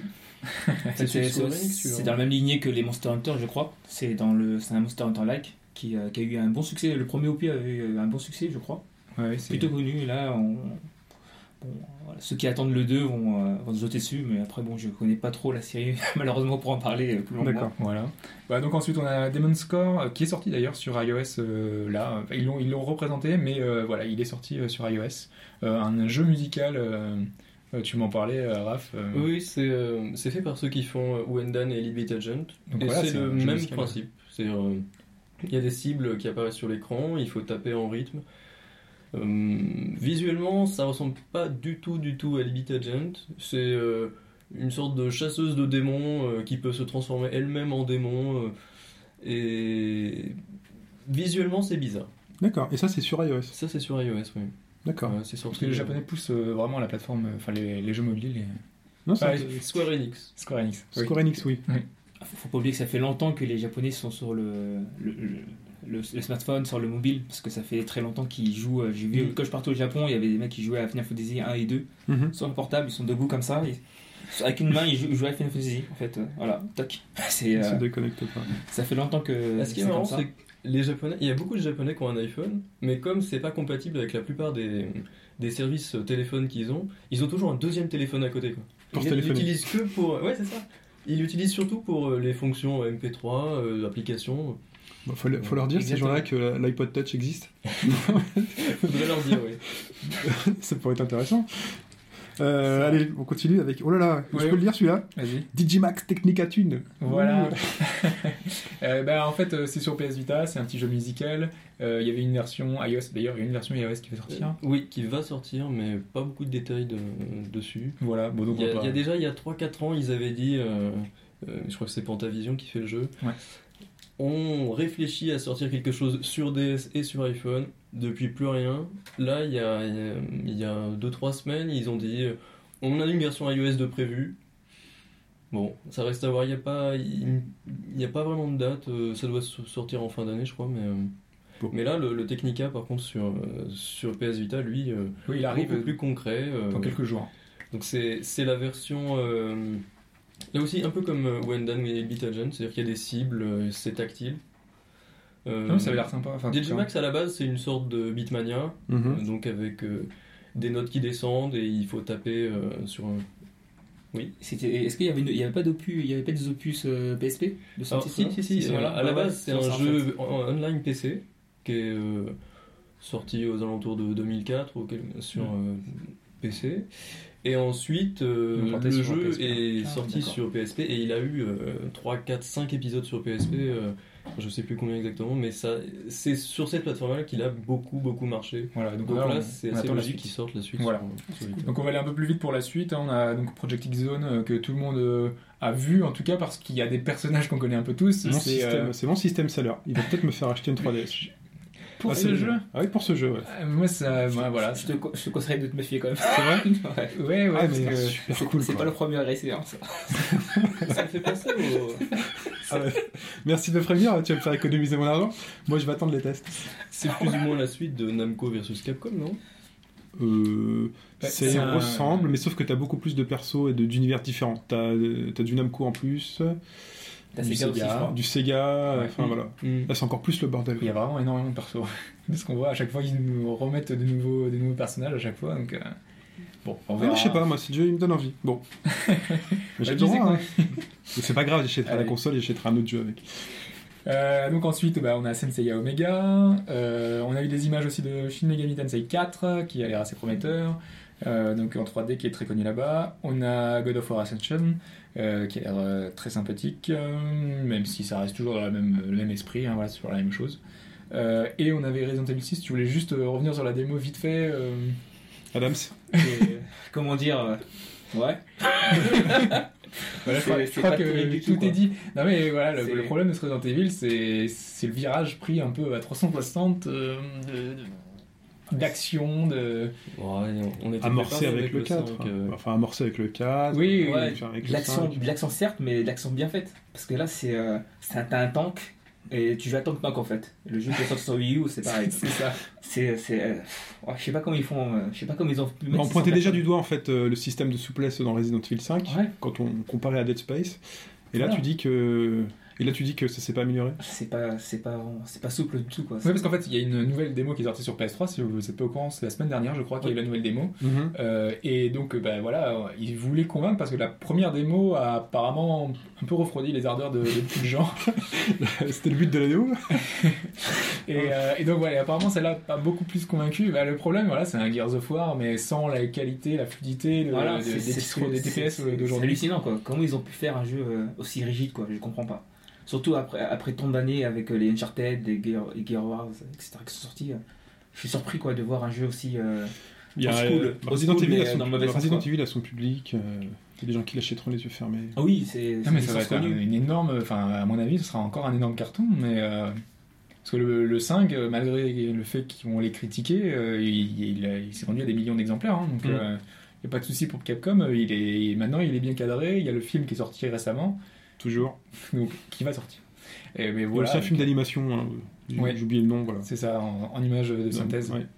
euh, qui reprend les personnages. On voit Ada, on voit enfin plusieurs personnages de la série. Voilà, donc ça reste une grosse licence. euh, Ouais. Voilà. On va pas en faire plus. Et, euh, et donc, euh, donc, tout ça, c'est, donc tout ça, c'est au Japon, Ouais. pour les Japonais. Et euh, en fait, est-ce qu'on a des choses qui nous intéressent, nous, directement européens Ah oui, on a quelques petites annonces. Euh, on a un titre, euh, en tout cas, que moi et Pipo attendons de pied ferme, qui est Persona 4 euh, The Golden. Mhm. Euh, donc le nouveau Persona euh, sur Vita, Mhm. euh, qui, qui est vraiment euh, très bon d'après les retours, euh, qui donne très très envie, et donc qui sortira au printemps 2013 en Europe, ce qui est une bonne nouvelle. C'est assez étonnant, mais et voilà, c'est long. Ouais. Je trouve qu'il y a la version euh, US qui doit sortir pas, dans pas longtemps. Oui, le 20 novembre, je crois. Ouais, donc euh, vaut mieux l'importer quoi. oui, surtout qu'il n'est pas donné, donc il n'y a, y a pas de souci de ce côté-là. Amazon, Amazon.com, et non pas Ethereum. C'est ça. Et euh, toujours à côté RPG, on a euh, Hyperdimension Neptunia 5, euh, qui les précédents étaient déjà sortis sur euh, PS3, enfin en Europe, Donc euh, c'est une, une- une bonne habitude que prend euh, Nippon Ichi euh, de sortir euh, ces jeux en Europe. Et donc voilà, on aura le printemps 2013 également, le nouveau, qui est sorti euh, au Japon il y a Très- pas longtemps. Très bien. Donc tout ça, c'est. Oui, Adams. Alors, je voudrais en fait. euh, J'avoue que c'était pas prévu, mais en fait, je voudrais dire même la sortie d'un jeu que je kiffe. Ça s'appelle Is, la série Is, qui Oui, sort, euh, voilà, qui Mm. sort dans, euh, qui sort dans, dans une semaine, dans, dans, dans 4 jours, je crois. Il y a le, sur le 27. Vita, euh, voilà, Ouais. c'est Is de Foliage Océanie Non, non, il sort euh, au Japon. J'ai mis un petit titre. D'accord. Voilà, c'est le, c'est un, un action RPG qui est, qui, qui, qui, qui, qui est assez vieux, mais qui. euh, Oh, la série soit très connue, oui. Ouais, très connu, très très très bon. euh, je vous conseille à tous Bon, de jouer. cela à- dit, c'est encore un remake. Mais un- Oui. mm, normalement, prochainement, on aura de nouveaux épisodes. Voilà, Ils ont annoncé que- qu'ils devraient un petit peu. euh, c'est Fa- Falcon. Mais Is- euh, quand tu dis Is, c'est le manga. euh, Ah non, pas du tout. Is. Ah non, c'est YS celui-là. Ah, d'accord. Ouais, c'est vrai que c'est, c'est... on peut confondre, mais. Ouais, mais je confonds parce que tu me le prononces juste. Mais Is. ok. S. Non, je vois maintenant. C'est une grande licence d'action RPG, un Mm. petit peu. euh, D'accord. et donc, qui va sortir sur PS Vita. Et il est assez attendu parce qu'il y a pas mal de nouveautés dans le, dans le gameplay. euh. Ok, bah chacun son kiff, Adams. C'est bien. Il en faut pour tout le monde. Euh, et donc, parmi toute cette liste euh, donc, de jeux qui ont été annoncés, il y a ceux qui ne l'ont pas été. Oui, bah, c'est un peu les éternels absents. Voilà. Des, des titres, euh, bah, limite, on n'était pas obligé de le dire, c'est, on s'y attendait un petit peu. euh, bah, donc on a The Last Guardian, Guardian, je sais pas comment on dit. Euh, Le dernier gardien, allez. on Ça sortira jamais, on peut lui donner le nom qu'il Ouais, veut. donc, euh, Voilà, donc euh, avec un développement un peu chaotique qui a été annoncé il y a longtemps, qui est absent déjà l'an dernier. Et je le dis à chaque fois, les gens ont acheté la PS3 pour ce jeu. C'est ça. Pour son à eux. Et Ils malheureusement, achèteront, ils achèteront peut-être la PS4 pour lui. c'est un vrai système seller en fait ce jeu. T'imagines, le jeu système seller il est pas sorti. c'est ça. Après sur PS5, prochainement. Voilà, et ainsi de suite. Euh, mais donc, euh, de- de- voilà, on n'a pas beaucoup plus de nouvelles. euh, et ils ont dit qu'il n'était pas encore prêt, assez prêt pour être montré encore une fois euh, dans un salon. Voilà, Donc, euh, bon. is done. Non, je pense qu'il y a tout à, tout à refaire sur ce jeu. Je pense qu'ils sont dans une phase où. euh, Bah, tout à refaire, je sais pas. Enfin, Ils ont annoncé qu'ils avaient des soucis techniques, euh, qu'ils avaient dû reprendre pas mal d'éléments. euh. Nous, on sait qu'aussi qu'il y a eu pas mal de problèmes de gestion. On a le producteur qui est parti entre temps. donc, euh, c'est un développement peu il, chaotique. il a été viré, mais proprement à la japonaise. C'est-à-dire qu'on le met en indépendant. Il a repris sa place d'indépendant. Avant, il était euh, international. Hum. Là, il a repris sa place d'indépendant. Donc, euh, il est un peu. euh, il, est poussé, il est poussé vers la sortie. Bah, quoi. faut dire que le but d'une entreprise, c'est quand même d'avoir à un moment donné un retour sur investissement. Et quand tu investis plusieurs années dans, dans une équipe de développement, mais euh, Ueda avait quand même rien. une aura, un- un- une chose qui faisait qu'il donnait euh, l'image de. Il faisait des jeux qui donnaient une bonne image pour la pour les d'accord, mais là, ça vire, mais là ça vire plus euh, côté mauvaise image euh, avec ce jeu finalement qui sort pas. Quoi.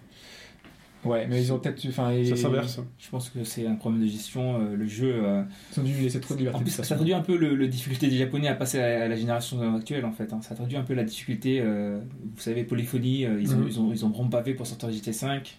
Ouais. Mais là, ça a pas l'air. Ça traduit Je sais pas si c'est technique justement le problème. Enfin, moi, je- on en discutait tout à l'heure.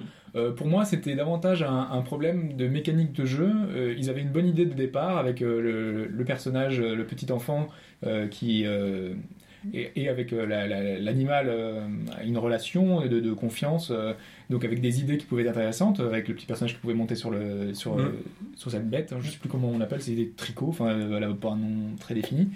Et oui, derrière, je, je pense qu'ils n'ont pas réussi à trouver euh, euh, l'élément de gameplay qui font que le jeu puisse intéresser les gens. Je, je- je pense qu'ils n'ont pas trouvé de, de- de mécanique euh, derrière qui font que le jeu soit intéressant. Comme un Nico avec, le, le- avec Yorda qui nous suit, qui nous tient la main. Ils n'arrivent pas à en faire un jeu. Voilà. Pour Ils moi, ont je un pense bon que. concept, ils ont une bonne idée de ça. design et tout ça, mais ils n'arrivent pas à en faire Parce qu'en un fait, ils travaillent en parallèle. hein.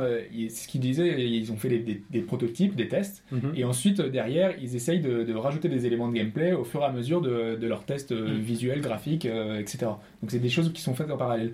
Et pour en faire un jeu, bah, il faut arriver à en faire quelque chose euh, d'intéressant pour le joueur. D'ailleurs, euh, tu, tu pointes à un bon truc, parce qu'en fait, le- ce process de développement en fait, a fait que, euh, que Gravity Rush euh, avait été vu comme une daube par l'équipe, euh, par les, euh, les pontes de Sony, parce qu'en fait, ils pensaient que c'était. euh, ils avaient une version qui n'était pas du tout assemblée, etc. Donc, ils ont, ils ont cru que c'était vraiment une daube.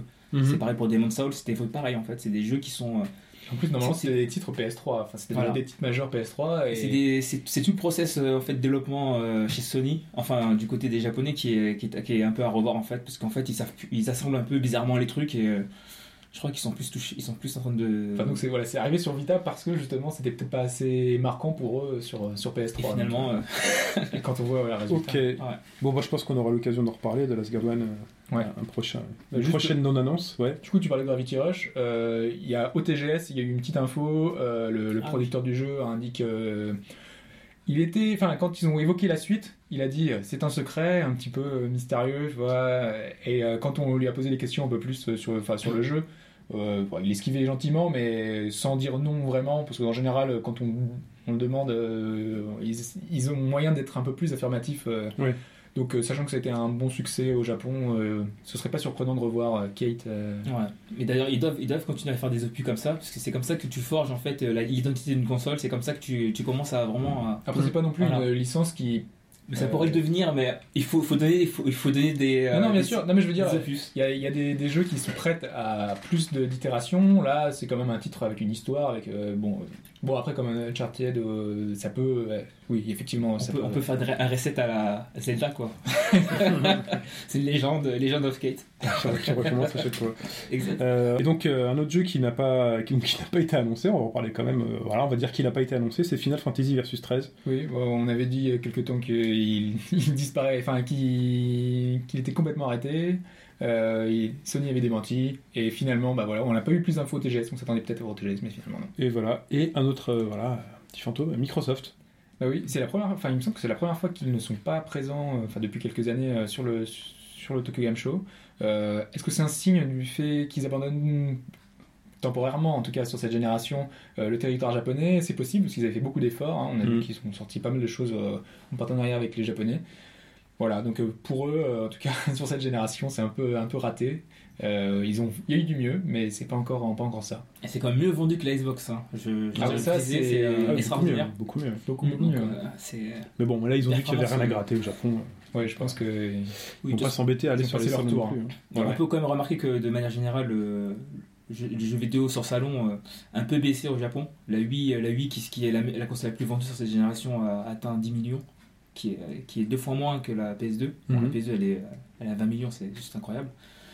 La PS2, la PS3 qui est à 8 millions, donc, euh, et la Xbox qui est même pas un million, je crois. Un million et demi quand même, Mm. à peu près. Ouais, mais donc ouais, c'est vrai qu'on Donc, y a un petit peu de, vers le nomade, mais peut-être que Voilà. c'est la génération qui veut ça, enfin, il faudra voir euh, ensuite. Avec la Wii U, peut-être que ça va changer, on verra bien. Ok, très bien. Bah, merci beaucoup pour, euh, donc, pour ces annonces software.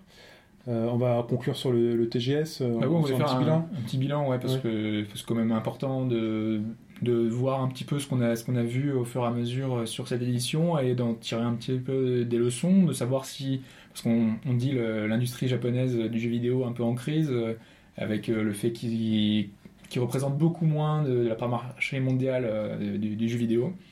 Et ben finalement, on n'a pas énormément de grosses annonces hein, cette année. On l'a vu, on n'a pas beaucoup de surprises. Euh, moi, je sais que j'ai été un petit peu déçu. Je m'attendais un peu plus. La PS3 Slim, Super Slim, on, savait qu'elle était là, euh, voilà. On le savait, et puis elle apporte pas grand chose. Hein. Ouais, mais ça aurait peut-être un peu plus marqué les gens si elle avait pas été, si elle avait pas fuité, hein, parce que Sony est pas très fort pour garder euh, un petit Et puis, peu. euh, enfin, elle est pas si impressionnante que ça. Le changement n'est pas impressionnant. non. Mm. Voilà. Puis le positionnement prix n'est pas non plus très marquant, donc du coup, Voilà. euh, voilà, elle a pas beaucoup d'avantages pour elle. Voilà. Moi, je m'attendais à ce qu'un jour on ait cette, ce choc, comme on a eu avec la PS2, euh, voir une énorme PS2 se Ouais, transformer en truc euh, enfin, ultra fin, tout petit. Je me suis dit, c'est pas possible. Mm. Voilà, là, on l'a pas eu sur la PS3. euh, on sait qu'au final, c'est vraiment la même, mais en, un peu plus petite. C'est la même. Un quoi. peu cheap aussi. Un ils, peu ont, cheap ils, ont aussi, retiré, ouais. ils ont retiré les éléments qui pourraient être un peu coûteux et- Voilà. pour le mettre sur des trucs manuels. Bon, Ouais, ils ont réduit les coûts. Voilà. Mais je sais que toi, Adam, t'as un peu, enfin, t'as apprécié a priori le TGS. Enfin, c'est vrai que pour la Vita, il y avait pas mal de, de jeux qui étaient présentés, qui étaient, qui étaient bons. Donc Mhm. c'était des jeux, de, des jeux de bon niveau. Donc forcément, ça peut répondre à, à des attentes des gens. Enfin, moi, je sais moi-même, enfin, j'attends un peu plus de titres sur 3DS. Euh, on a vu des jeux comme euh, Layton, comme. Moi, j'en euh, attends un de moins. Finish Moi, j'attendais Project Zone et vous m'avez dit non.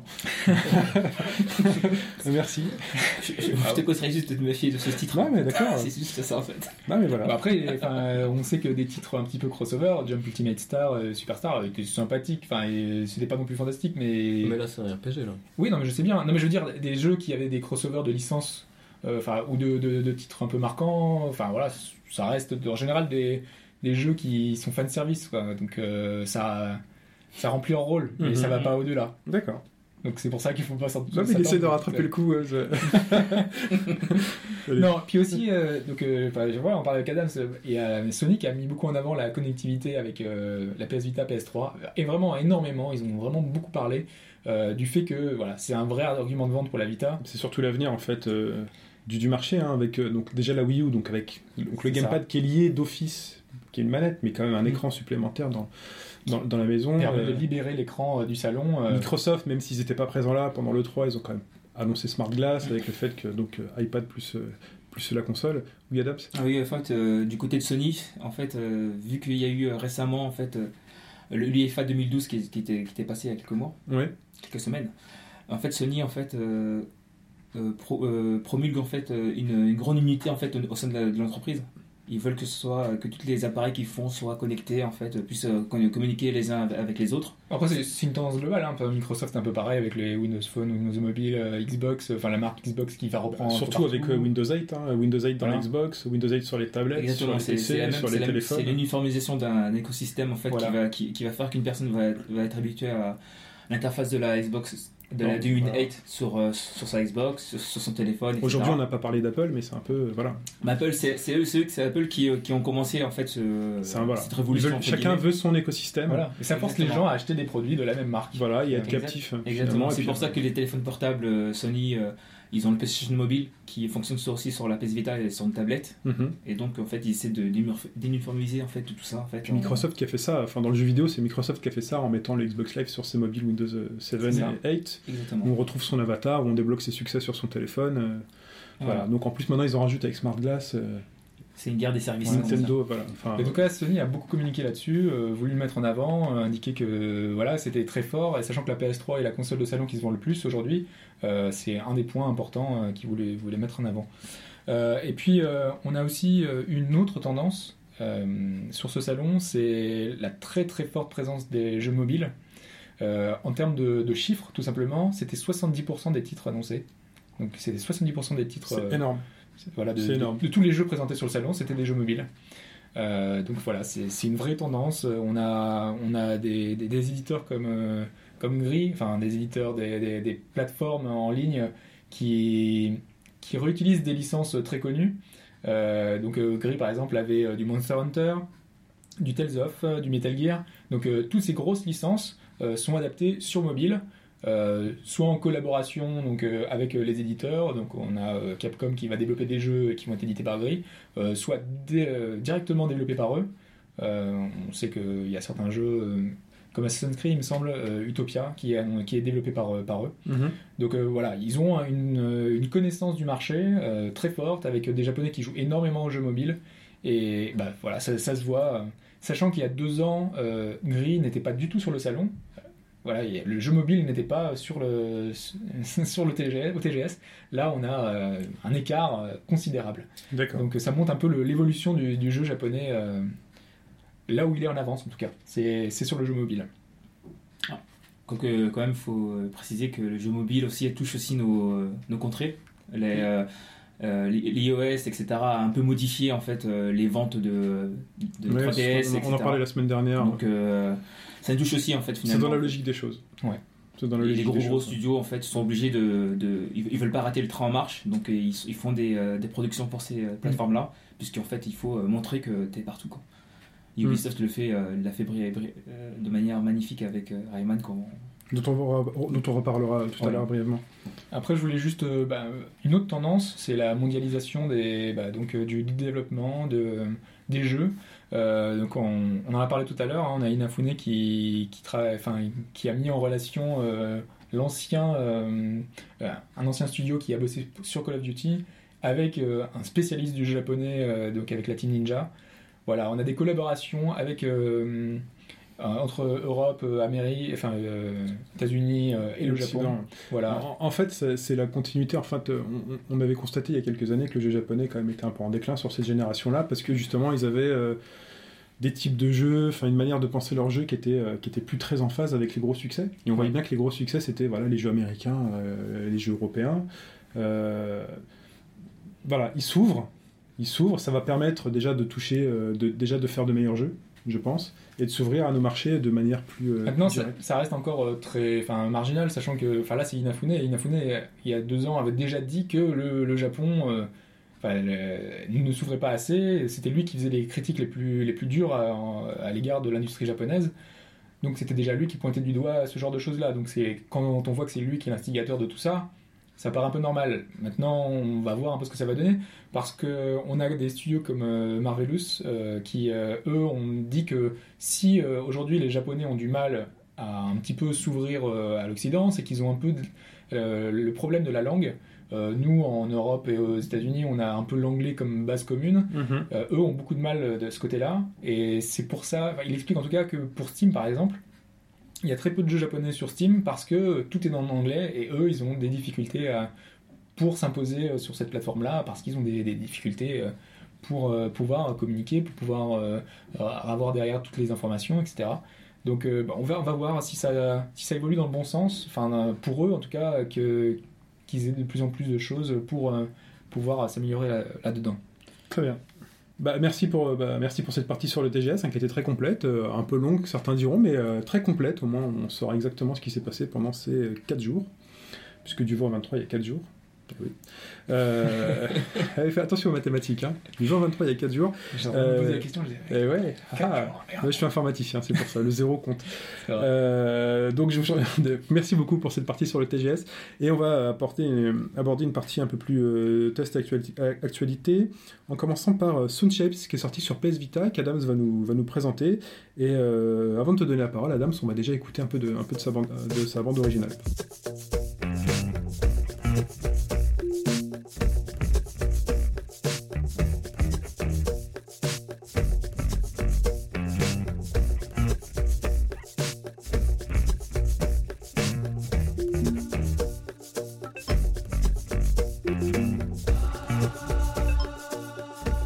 Effectivement, Sun- Sunshapes est sorti sur PlayStation 3 et euh, PS Vita il y a, il y a de ça quelques jours, hein, Ouais. quelques semaines. hein. Et ce jeu, en fait, est un jeu euh, qui mélange euh, expérience ludique, musicale et euh, jeu de plateforme classique euh, scrolling horizontal. Ce jeu a été fait par Jonathan Mark et, son, et, le, et le compositeur est Sean Han Liem. Je sais pas si je prononce bien son, son nom. Non et j'ai aucun frère qui est C'est vrai non c'est le frère ah c'est le frère de 3D 3D Mark voilà c'est bon Ah, on continue Voilà Allez, celle-là est partie. Non, mais celle-là, j'ai dû l'improviser il y a- là. On continue. Arrête de rire. Alors ce jeu en fait met en, met en place en fait une- une- un principe très simple, c'est que vous êtes une petite bille qui, qui, qui Oui. et vous pouvez adhérer à certaines parties du niveau et d'autres vous pouvez ou dont vous pouvez pas adhérer tout simplement. C'est ça le, le principe de base quand vous jouez. Après c'est un jeu de plateforme classique, euh, voilà. Mais le, le- le point central du titre, c'est l'expérience musicale en fait. C'est vraiment le point central du titre. C'est vous, vous vous finissez le niveau, vous avancez au fur et à mesure que vous, vous avancez le niveau. Vous avez en fait tout un tas de sons qui apparaissent, une musique qui se met en place, etc. Pour ceux qui aiment en fait tout ce qui est électro, électro, euh, enfin l'électro en général, euh, que ce soit euh, euh, deep, euh, house, etc. Mhm. vous allez surkiffer ce jeu. Il n'y a pas de dubstep, rassure-moi. Il y a des dubstep aussi. Ah, des dubstep. mince. mince. Vous commencez par une campagne euh, classique avec euh, notamment Beck qui a fait quelques sons, Da- Deadmau5 Des inédits d'ailleurs. enfin. des inédits, oui. Ouais. Deadmau5 aussi, euh, le très gros Deadmau5 qui est passé euh, il y a, il y a quelques semaines euh, à l'Olympia, Oui. qui, est, euh, qui, qui a fait aussi, qui a aussi composé des sons, mais bon, c'est pas lui qui a fait les, les C'est hein. pour ça en fait que t'as aimé, c'est la bande son que t'aimais bien. Bah, c'est ça en fait, c'est le- c'est l'expérience en fait. Tu, euh, tu voyages, ça en fait, ça m'a fait rappeler euh, tous les jeux comme euh, Lumines, les, les jeux, les titres de Mizuguchi, Mi- Lumines, euh, Meteos, etc. Tous ces jeux en fait qui mélangent les deux en fait, ces deux mondes où en fait la musique prend part vraiment à l'action en fait. Bah, ça, ça, vous- ça vous semble bête, mais ça me fait penser aussi aussi à, à Zelda. Quand vous vous rapprochez d'un d'un ennemi, tout d'un Ouais. coup la musique commence à venir, la musique d'un d'un ennemi, et quand vous vous éloignez de l'ennemi, la musique s'estompe en fait. J'adore ce, ce- j'adore les jeux qui, qui arrivent à mélanger euh, musique et, euh, et action quoi. Et euh, Sunshap est vraiment magnifique de, de ce côté-là. Un peu comme. euh, J'allais parler de Zone of the Enders à l'époque. Qui avait ce truc. Non, mais qui avait ce principe-là C'est euh, que j'aimais beaucoup. C'est que la musique, euh, enfin les combats, euh, enfin le, le combat euh, enrichissait la musique. Et euh, ça s'arrêtait au moment où tu finissais ton, d'achever ton ennemi. Bah, moi, je voulais juste, euh, enfin, par rapport, euh, donc tu dis que c'était un, un jeu de plateforme. Euh, a priori, enfin, donc euh, par exemple, si on saute sur une plateforme, ça, va- ça va faire un bruit, ça va faire quelque chose, ou est-ce que c'est un, un jeu musical dans ce sens-là, ou c'est juste la musique derrière, avec euh, qui va bouger les éléments du décor, etc. Enfin, je sais pas comment ça se passe. En fait, euh, il y, y y a certains éléments du décor qui sont euh, qui réagissent en fait à ta présence. Si tu sautes sur l'élément, il va faire un bruit particulier. D'accord. Et euh, des fois, lorsque tu, lorsque tu vas attraper des, euh, des bulles, Des espèces de bulles qui, sont connectées, ces, ces bulles-là en fait sont aussi interactifs. C'est-à-dire que ça va, ça va peut-être mettre un clap, ça va mettre un clap, ou ou ça va mettre, ça va organiser tout un son. Et là, tu vas, au fur et à mesure que tu vas avancer dans le niveau, tu vas avoir tout un, toute une musique qui va se mettre en place. Et tu vas, Différentes pistes euh, qui apparaissent. Ouais, parce que, parce que moi, je, je m'imaginais, je sais pas, on a un titre de bec, euh, est-ce qu'on va pouvoir le remixer, enfin, entre guillemets, est-ce que, en fonction de comment on fait le niveau, est-ce que ça va changer un peu Voilà. Le, le titre en fait, il a, il a été euh, pensé dans la même manière que LBP, Little Big Planet, c'est-à-dire que vous avez euh, une partie création, euh, de partage et de jouer. La partie création, c'est là que vous, là vous faites ce que vous voulez. Vous avez euh, tout un tas d'outils, c'est, euh, vous avez même aussi un médiateur qui va, qui va vous permettre de vraiment bien euh, mesurer le son que vous voulez faire. Euh, vous, vous avez aussi une partie qui, euh, qui gère aussi le, le- le temps, le, BPM en fait. Qui, vraiment, vous faites vraiment une création musicale. Mhm. Et en plus ça, euh, bon, si vous avez le talent de, de, de level designer, vous faites à votre niveau euh, dur ou pas dur. C'est en fonction de ce que vous voulez. Et, et voilà, les gens dé- découvrent l'expérience que vous proposez. Donc il y a une communauté, on va pouvoir récupérer des niveaux de la communauté. Exactement, vous pouvez noter, vous pouvez faire des commentaires sur le, le niveau. C'est vraiment bien foutu. C'est, euh, ça fait penser, à- c'est dans le même système que LBP, puisqu'ils ont de l'expérience maintenant dans ce type de jeu. Mhm. Et en même temps, ils ont ajouté en fait le, le concept Et de on doit réutiliser les musiques du jeu ou est-ce qu'on peut importer des musiques? On doit utiliser les musiques du jeu. D'accord. Donc c'était pour ça, enfin, ça Oui, non, paraissait mais un peu avec les droits, etc. C'était un petit peu étonnant Ouais, que ça puisse d'avoir une modération à faire aussi. D'ailleurs, Ouais. en fait, les deux personnes que, dont je vous ai cité les noms, Jonathan Mack et Sean Hein Liem, je pense que vous, peut-être, vous le connaissez peut-être avant. Vous n'avez pas de connaissances, vous connaissez Non. pas trop ces personnes. En fait, euh, ces deux personnes avaient fait auparavant un jeu qui s'appelait Everyday euh, Shooter sur PSN en 2008. Et en fait, le titre, en fait, c'était un beat, c'était un shoot 'em up où euh, la musique aussi était au centre du, du titre. Euh, cette personne a fait le jeu tout seul. D'accord. Il a fait ça en, en C++, il a fait ça tout seul. euh, et euh, il a ramené ce, son, acolyte préféré, Sean, Sean avec lui pour On va le pouvoir. connaître maintenant. il a un nom d'artiste, mais je ne l'ai pas noté. D'accord. non, le jeu est vraiment super. pour ceux qui aiment, ceux qui aiment la musique, ceux qui aiment aussi surtout le, le côté ludique entre la musique et le jeu, je pense que Sunshine peut vraiment les, leur plaire. Super. Vraiment très profond, il est. euh, PS3, PS Vita, il y a une interconnexion entre les deux. Voilà, c'est un jeu cross-buy. C'est- Il a, il a le- l'emblème cross-buy, c'est-à-dire que vous pouvez, euh, si vous l'achetez sur PSP, euh, sur PS Vita ou sur euh, PS3, vous pouvez y jouer sur les deux plateformes, il n'y a pas de souci. Enfin, c'est avez- quand on achète un, on a l'autre gratuit en fait. Exactement. Ah, Donc, euh, il y en a un c'est qui est moins cher que l'autre ou pas? Non, c'est le même prix. C'est le même prix. C'est le même prix, c'est la même plateforme, c'est le même prix, euh, D'accord. Il s'achète dans le commerce ou c'est uniquement au PSN uniquement sur le PSN. D'accord. Et les sauvegardes sont synchronisées sur le PS. Exactement, vous Ah, avez une, euh, une partie cloud, enfin, Ouais. stockage réseau en fait. et vous envoyez vos sauvegardes et après, euh, tac, sur PS3, vous pouvez les récupérer, euh, continuer votre progression ou continuer votre, votre niveau. Ok, bon, mais ça ça m'a donné envie, même si j'ai pas de PS Vita, j'ai qu'une PS3, donc je l'achèterai pas parce que je vais me faire arnaquer, j'aurai pas le jeu gratuit. ouais, je réfléchis comme le, ça. payes, tu le payes plus cher en fait. Bah ouais, je le paye plus cher, c'est injuste. Euh, donc, euh, bah, on va parler de, maintenant de Rayman, on en a parlé la semaine dernière, et euh, on disait qu'il allait sortir cette semaine, et il est sorti il y a quelques jours, Voilà. et euh, on a pu y jouer. Alors? Il est sorti avec un tout petit peu d'avance, puisqu'il est sorti le 18, il est sorti le 19, je crois. Je Ouais. crois que c'est pas tellement voulu, il me semble. hein. Mais il est sorti. Ouais, c'est peut-être ouais, peut-être un, un truc Ah, de la ouais, soumission ils sont un Apple. petit peu. Ouais. ouais, pour l'instant, possible. donc, il est, il est sorti sur iOS, il n'est pas encore sorti sur Android, il sortira le 28 septembre. Et Et donc, euh, Annoncé. ouais, des petits soucis. Et donc, euh, c'est un jeu de plateforme euh, normal, hein, Rayman, tout ça. Sauf que Rayman court tout seul, et donc tout ce qui est possible de faire, c'est sauter, planer, euh, avec les cheveux, Mhm. mouvement classique de Rayman, et donner des coups de poing. Les cheveux ou les oreilles? Hein? Moi j'ai dit cheveux. Tu dis cheveux, ok. Ouais.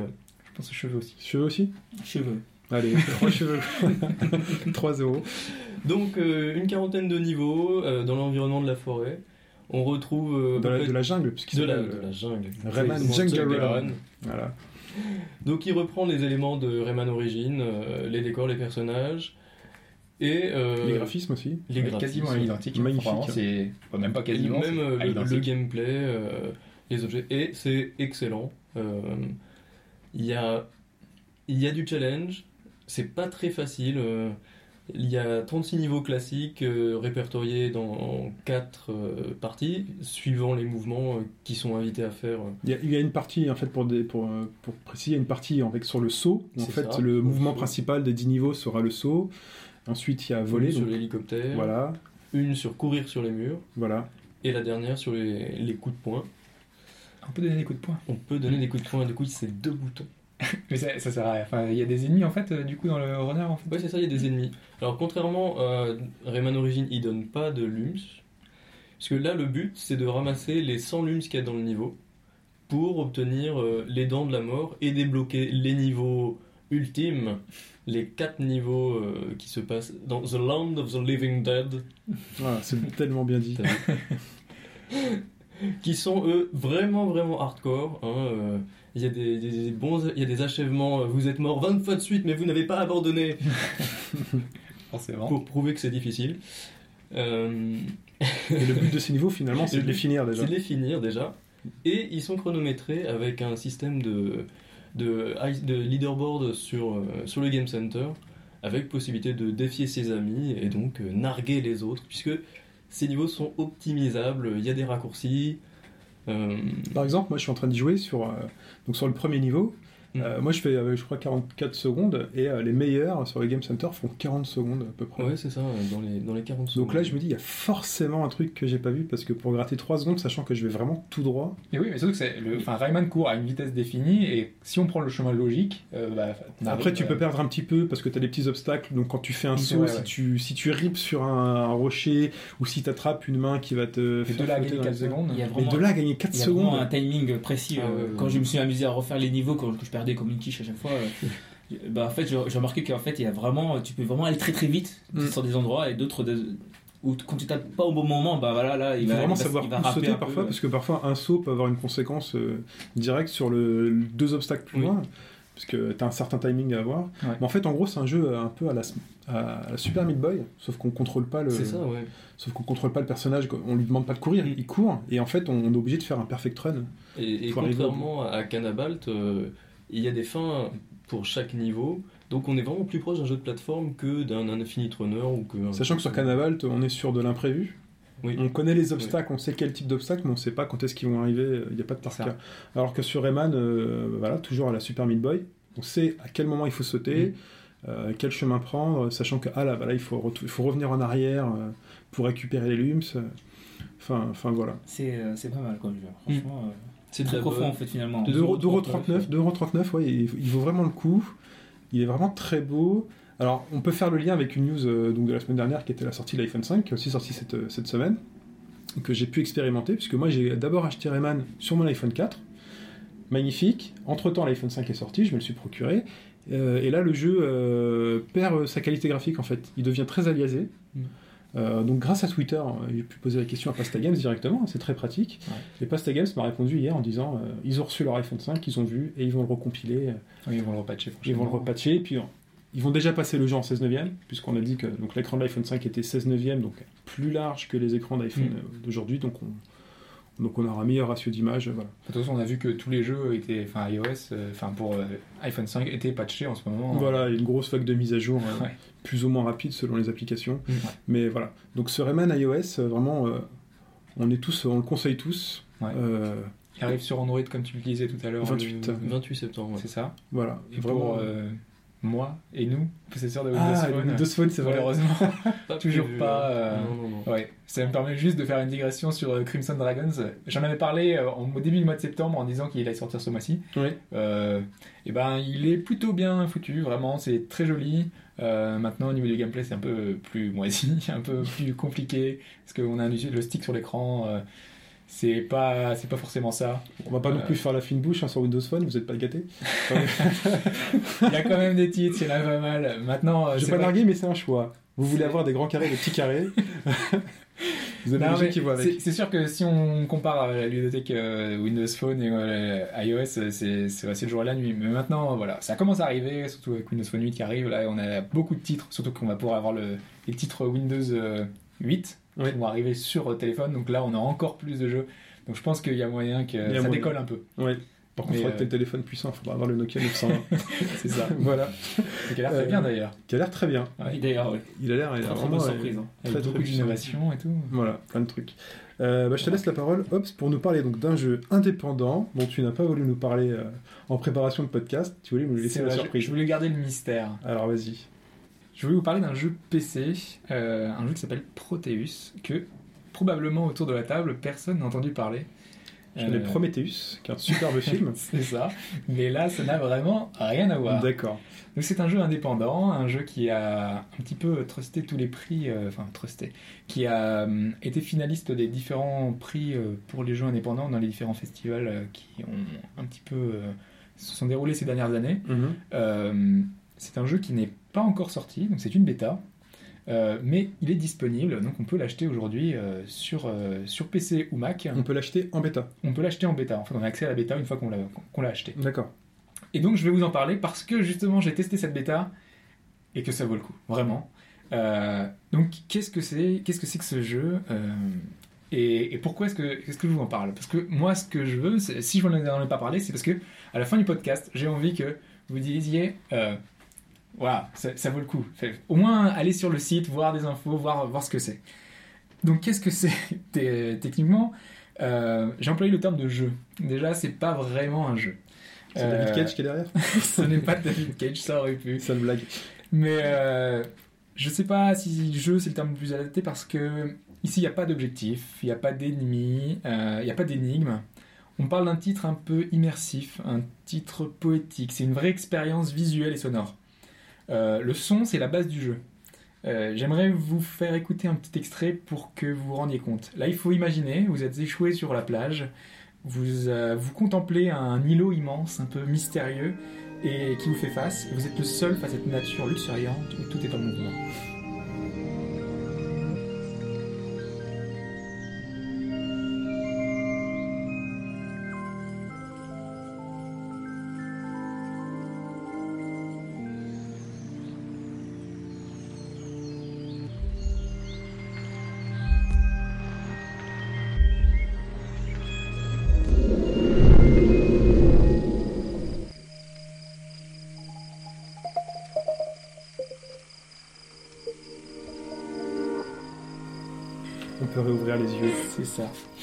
Et donc voilà, voilà, vous avez pu découvrir un peu cette musique électro euh, dont la particularité d'être en grande partie générée par ce qui vous entoure. Donc on a une, musique électro derrière et tous les éléments du décor, tous les éléments euh, animés, les, les arbres avec les feuilles qui tombent, euh, les animaux que vous croiserez avec des petites grenouilles, avec des, des petites abeilles, tout ça va produire des sons. Dès que vous passerez devant un rocher, vous aurez un autre son ça vous, ça vous donne une ambiance un petit peu spéciale, un petit peu, euh, un peu unique, un peu onirique, euh, qu'on retrouve un petit peu dans les jeux style Journey ou, euh, ou euh, Flower, euh, avec une, une expérience un petit peu particulière, un peu, un peu reposante. Donc on a ce type euh, d'expérience-là dans ce jeu. Euh, parce qu'en fait, la musique va changer suivant la saison également, suivant l'heure de la journée, parce qu'on a un cycle jour-nuit, euh, va changer suivant... euh, enfin, vraiment tout un tas de choses. Sur le genre lui-même, déjà, qu'est-ce que c'est Alors qu'est-ce qu'on fait? Qu'est-ce qu'on fait En fait, on a un personnage à la première personne euh, et on a un gameplay qui se joue à un bouton. On a juste, euh, on appuie sur euh, le clic et on avance. Et ensuite, on peut se, se déplacer un peu, un peu n'importe où. C'est très minimaliste, un peu comme Journée. On a très peu d'interaction avec les éléments qui, nous- qui nous entourent. Mhm. Voilà, ceux qui ont joué à des titres comme Journey savent que on peut pas vraiment décrire euh, le, jeu. On- n'a pas envie de spoiler, on veut pas trop raconter. Donc là, je veux pas trop rentrer dans mon expérience euh, précise. Il, faut vraiment le vivre, il faut vraiment ressentir ce qu'on a euh, quand on joue à ce jeu. C'est vraiment très particulier. On a une approche un peu similaire avec un gameplay minimaliste, comme je l'ai dit. On a des graphismes là aussi qui sont réduits à leur plus simple, expression. On a un environnement, si c'est pour donner un ordre d'idée, un peu à la Minecraft, un peu pixelisé, mais pas aussi carré, hein, Mhm. mais euh, avec des couleurs chatoyantes, avec euh, des arbres en fleurs euh, euh, roses, avec le soleil qui illumine euh, un peu tout ça. On a plein d'éléments très très impressionnants, mais qui laissent place à l'imaginaire en fait.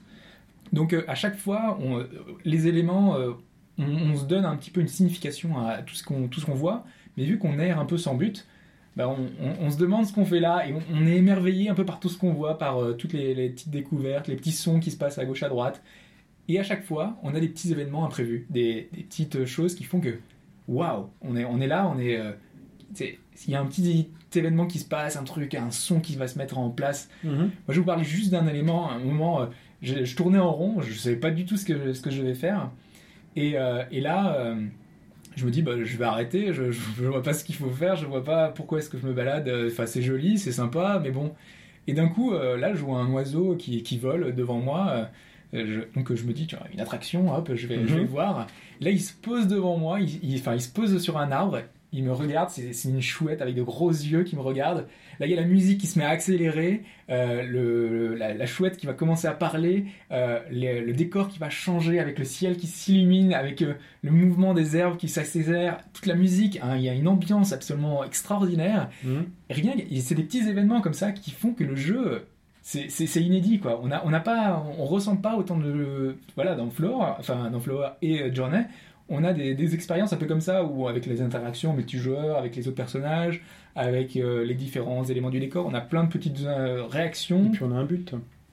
On a un but, mais là, je, je veux pas spoiler, on a plus ou moins.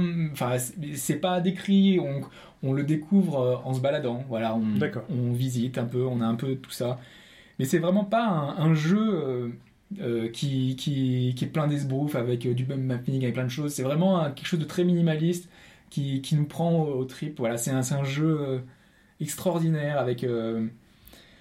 voilà, à chaque fois qu'on pense avoir fait le tour, qu'on on se dit, allez, On sent- on sent que t'es a tout vu. hein. Non mais vraiment, Ouais, que moi ça ça m'a vraiment marqué. Le jeu est pas très long, euh, il se termine en une heure et demie, deux heures. Donc il se termine.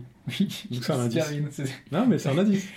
voilà, il y, a- il y a plein de petites choses qui se passent. Euh, je- ça vaut 7 euros. euh, C'est sur PC et Mac. Sur Euh, Steam ou. C'est non, c'est pas sur Steam. Ça passe. euh, c'est totalement. C'est un site indépendant. euh, donc faut chercher Proteus. euh, D'accord. Sur Visite Proteus. Voilà, c'est une île mystérieuse un petit peu. Et je sais que ça plaira pas à tout le monde parce que Journée, il y a des gens qui font, bah là, mais moi je sais pas pourquoi est-ce que, enfin, c'est quoi l'intérêt de, de suivre ce petit personnage qui, voilà, qui vit une aventure et qui, où il se passe rien, on n'a pas d'histoire, on n'a rien. Bah là, c'est encore, encore pire, on va dire. Et euh, mais pourtant, mais pourtant, on s'y accroche, on est, on est émerveillé par toutes les petites choses qu'on découvre. Et voilà, j'espère que je vous ai donné envie euh, d'essayer, au moins de vous renseigner, d'aller voir des vidéos. De, Moi, je vais les m'enseigner en tout cas. moi, moi, je sais que euh, Pareil. j'ai des testeurs qui ont des, qui ont des expériences très différentes. Il y a une personne, euh, je regardais sur YouTube, qui lui disait que c'était un simulateur de grenouille. simulateur de vie de grenouille. Donc, euh, c'est pas du tout l'expérience que j'en ai eu moi. Euh, parce qu'on fait chaque, chacun fait des choses différentes dans cet univers. Euh, Il y, a des, il y a des personnes qui s'amusent à suivre des grenouilles. Moi, je suis pas les grenouilles. Moi, je, moi, je sais que la grenouille, elle va nous amener vers un endroit qui est totalement euh, aléatoire, sachant qu'elle va se balader un peu n'importe où. Mais l'autre a, a voulu s'amuser à suivre la grenouille tout le long de son aventure. Voilà, il y a plein de petites choses. On a des abeilles, on a plein, il y a plein de petites choses. Donc ça peut aussi être un simulateur d'abeilles. Ça va être un simulateur d'abeilles. Non, parce qu'elles sont agressives, les abeilles. Ah Ouais. Donc on a une barre de vie J'ai pas de barre de vie. Ok, bon. On va pas trop en On dire. va pas trop. Voilà, j'espère que ça vous a donné envie. Très bien. Bah, merci beaucoup, Abs. En tout cas, tu nous as fait rêver. C'était très joliment décrit. si vous aimez euh, les jeux contemplatifs, hein, Très enthousiaste. c'est pour vous. C'est très bien. Très Bah, on va finir. Un mot très très rapide, Adams, sur Little Big Planet euh, euh, PS Vita qui est sorti. Il est bien, il est pas bien? Il est, euh, c'est sans doute l'épisode le plus abouti de, de la série. Ce D'accord. C'est pas une reprise. des hein. nouveautés par rapport à la version Ah oui, carrément, oui. C'est en fait euh, au niveau de la création, vu que la PS Vita, tu peux avoir les- le tactile avant Ah oui, et arrière. Intégration tactile. Euh, les niveaux se jouent en fait de manière euh, avec le tactile, euh, avec les boutons, avec. euh, c'est vraiment le. C'est vraiment une petite, une petite perle quoi. Ce jeu est vraiment une petite perle. Vous avez toujours le même système de d'échange, de, de création et de partage, etc. D'accord. C'est toujours comme d'habitude. Donc, ah, je pensais que c'était une, une reprise, moi, du Non, c'est vraiment le, un jeu inédit. C'est euh, l'aboutissement pour moi, en tout cas, c'est l'aboutissement de, de la série. Je pense qu'ils ont pas fait, ils, pour- ils pourront pas faire mieux quoi. Et il y a un mode solo, enfin, parce que justement, Oui, il y a- il y a oui. toujours un mode solo dans Il y a- la. donc dans la question c'est plutôt il y a un mode multijoueur. Il y a un mode solo, il y a un mode multijoueur, euh, comme comme tout, dans, comme dans tous les En online Enfin, je sais pas si. En ligne toujours. J'ai joué à la bêta, j'ai joué, j'ai la version euh, Vita, Mhm. Euh, la version commerciale. de- Sachant que le mode solo dans Little Big Planet, c'est pour récupérer les différents éléments qui te Ouais. permettent ensuite de Oui, faire une c'est un, petit- un petit mode. Là, le challenge, il est introductif. là. une petite euh, aventure aussi. Voilà, c'est un petit mode introductif pour, euh, Voilà. pour, pour, euh, pour commencer à mettre les pieds dans, dans l'univers. Mais après, le plus grand truc, c'est d'aller à l'encontre des autres, D'accord. on va dire, level designers juniors qui vont, qui vont te faire découvrir des niveaux, euh, des fois complètement euh, barrés. Puisqu'en fait, le premier, le, le- le premier LBP, c'était vraiment la création de niveaux euh, de, de type euh, plateforme. Ouais. Le deuxième, c'était vraiment création de jeu. Ouais. C'est vraiment création de jeu. Là, tu fais des jeux de voiture, tu fais des jeux de... Mhm. Et là, c'est la version Vita, c'est pareil. C'est c'est des jeux. C'est des- des- vraiment des jeux à part entière. Tu veux faire un binzéol, tu veux faire ça, tu veux faire un jeu de course. Ok. Go. Mais en mieux. Non mieux. Avec l'interactivité, avec l'écran tactile, etc. C'est vraiment euh, Ok. le. D'ailleurs, euh, pour ceux qui euh, qui, euh, qui n'aimaient pas la la jouabilité, enfin les sauts un peu spatiales des euh, des, Ouais. des Sackboy. Et il faut savoir que lorsque tu crées le niveau, tu peux euh, Le régler. Tu peux régler ça et euh, d'un certain niveau que j'ai testé, euh, tu n'as tu joues comme si c'était un Mario quoi. Ça doit être perturbant euh, de voir ce, ce changement de gameplay d'un niveau à l'autre. Voilà, mais c'est c'est pour montrer en fait l'ampleur du ce qu'offre le moteur en fait physique, le moteur qui, qui est donné en fait de création aux utilisateurs, ce qui est vraiment très puissant quoi. Eh ben, merci beaucoup Adams pour cette description de Little Big Planet. PS Vita. Et on va euh, finir euh, très rapidement sur nos traditionnelles brèves. Petites actualités très rapides. Et c'est Hobbs qui commence. Oui, avec. euh, alors, euh, pour parler de BioWare, qui a perdu deux personnes haut placées cette semaine. Dans un accident de voiture Non, c'est- Pas dans un accident de voiture.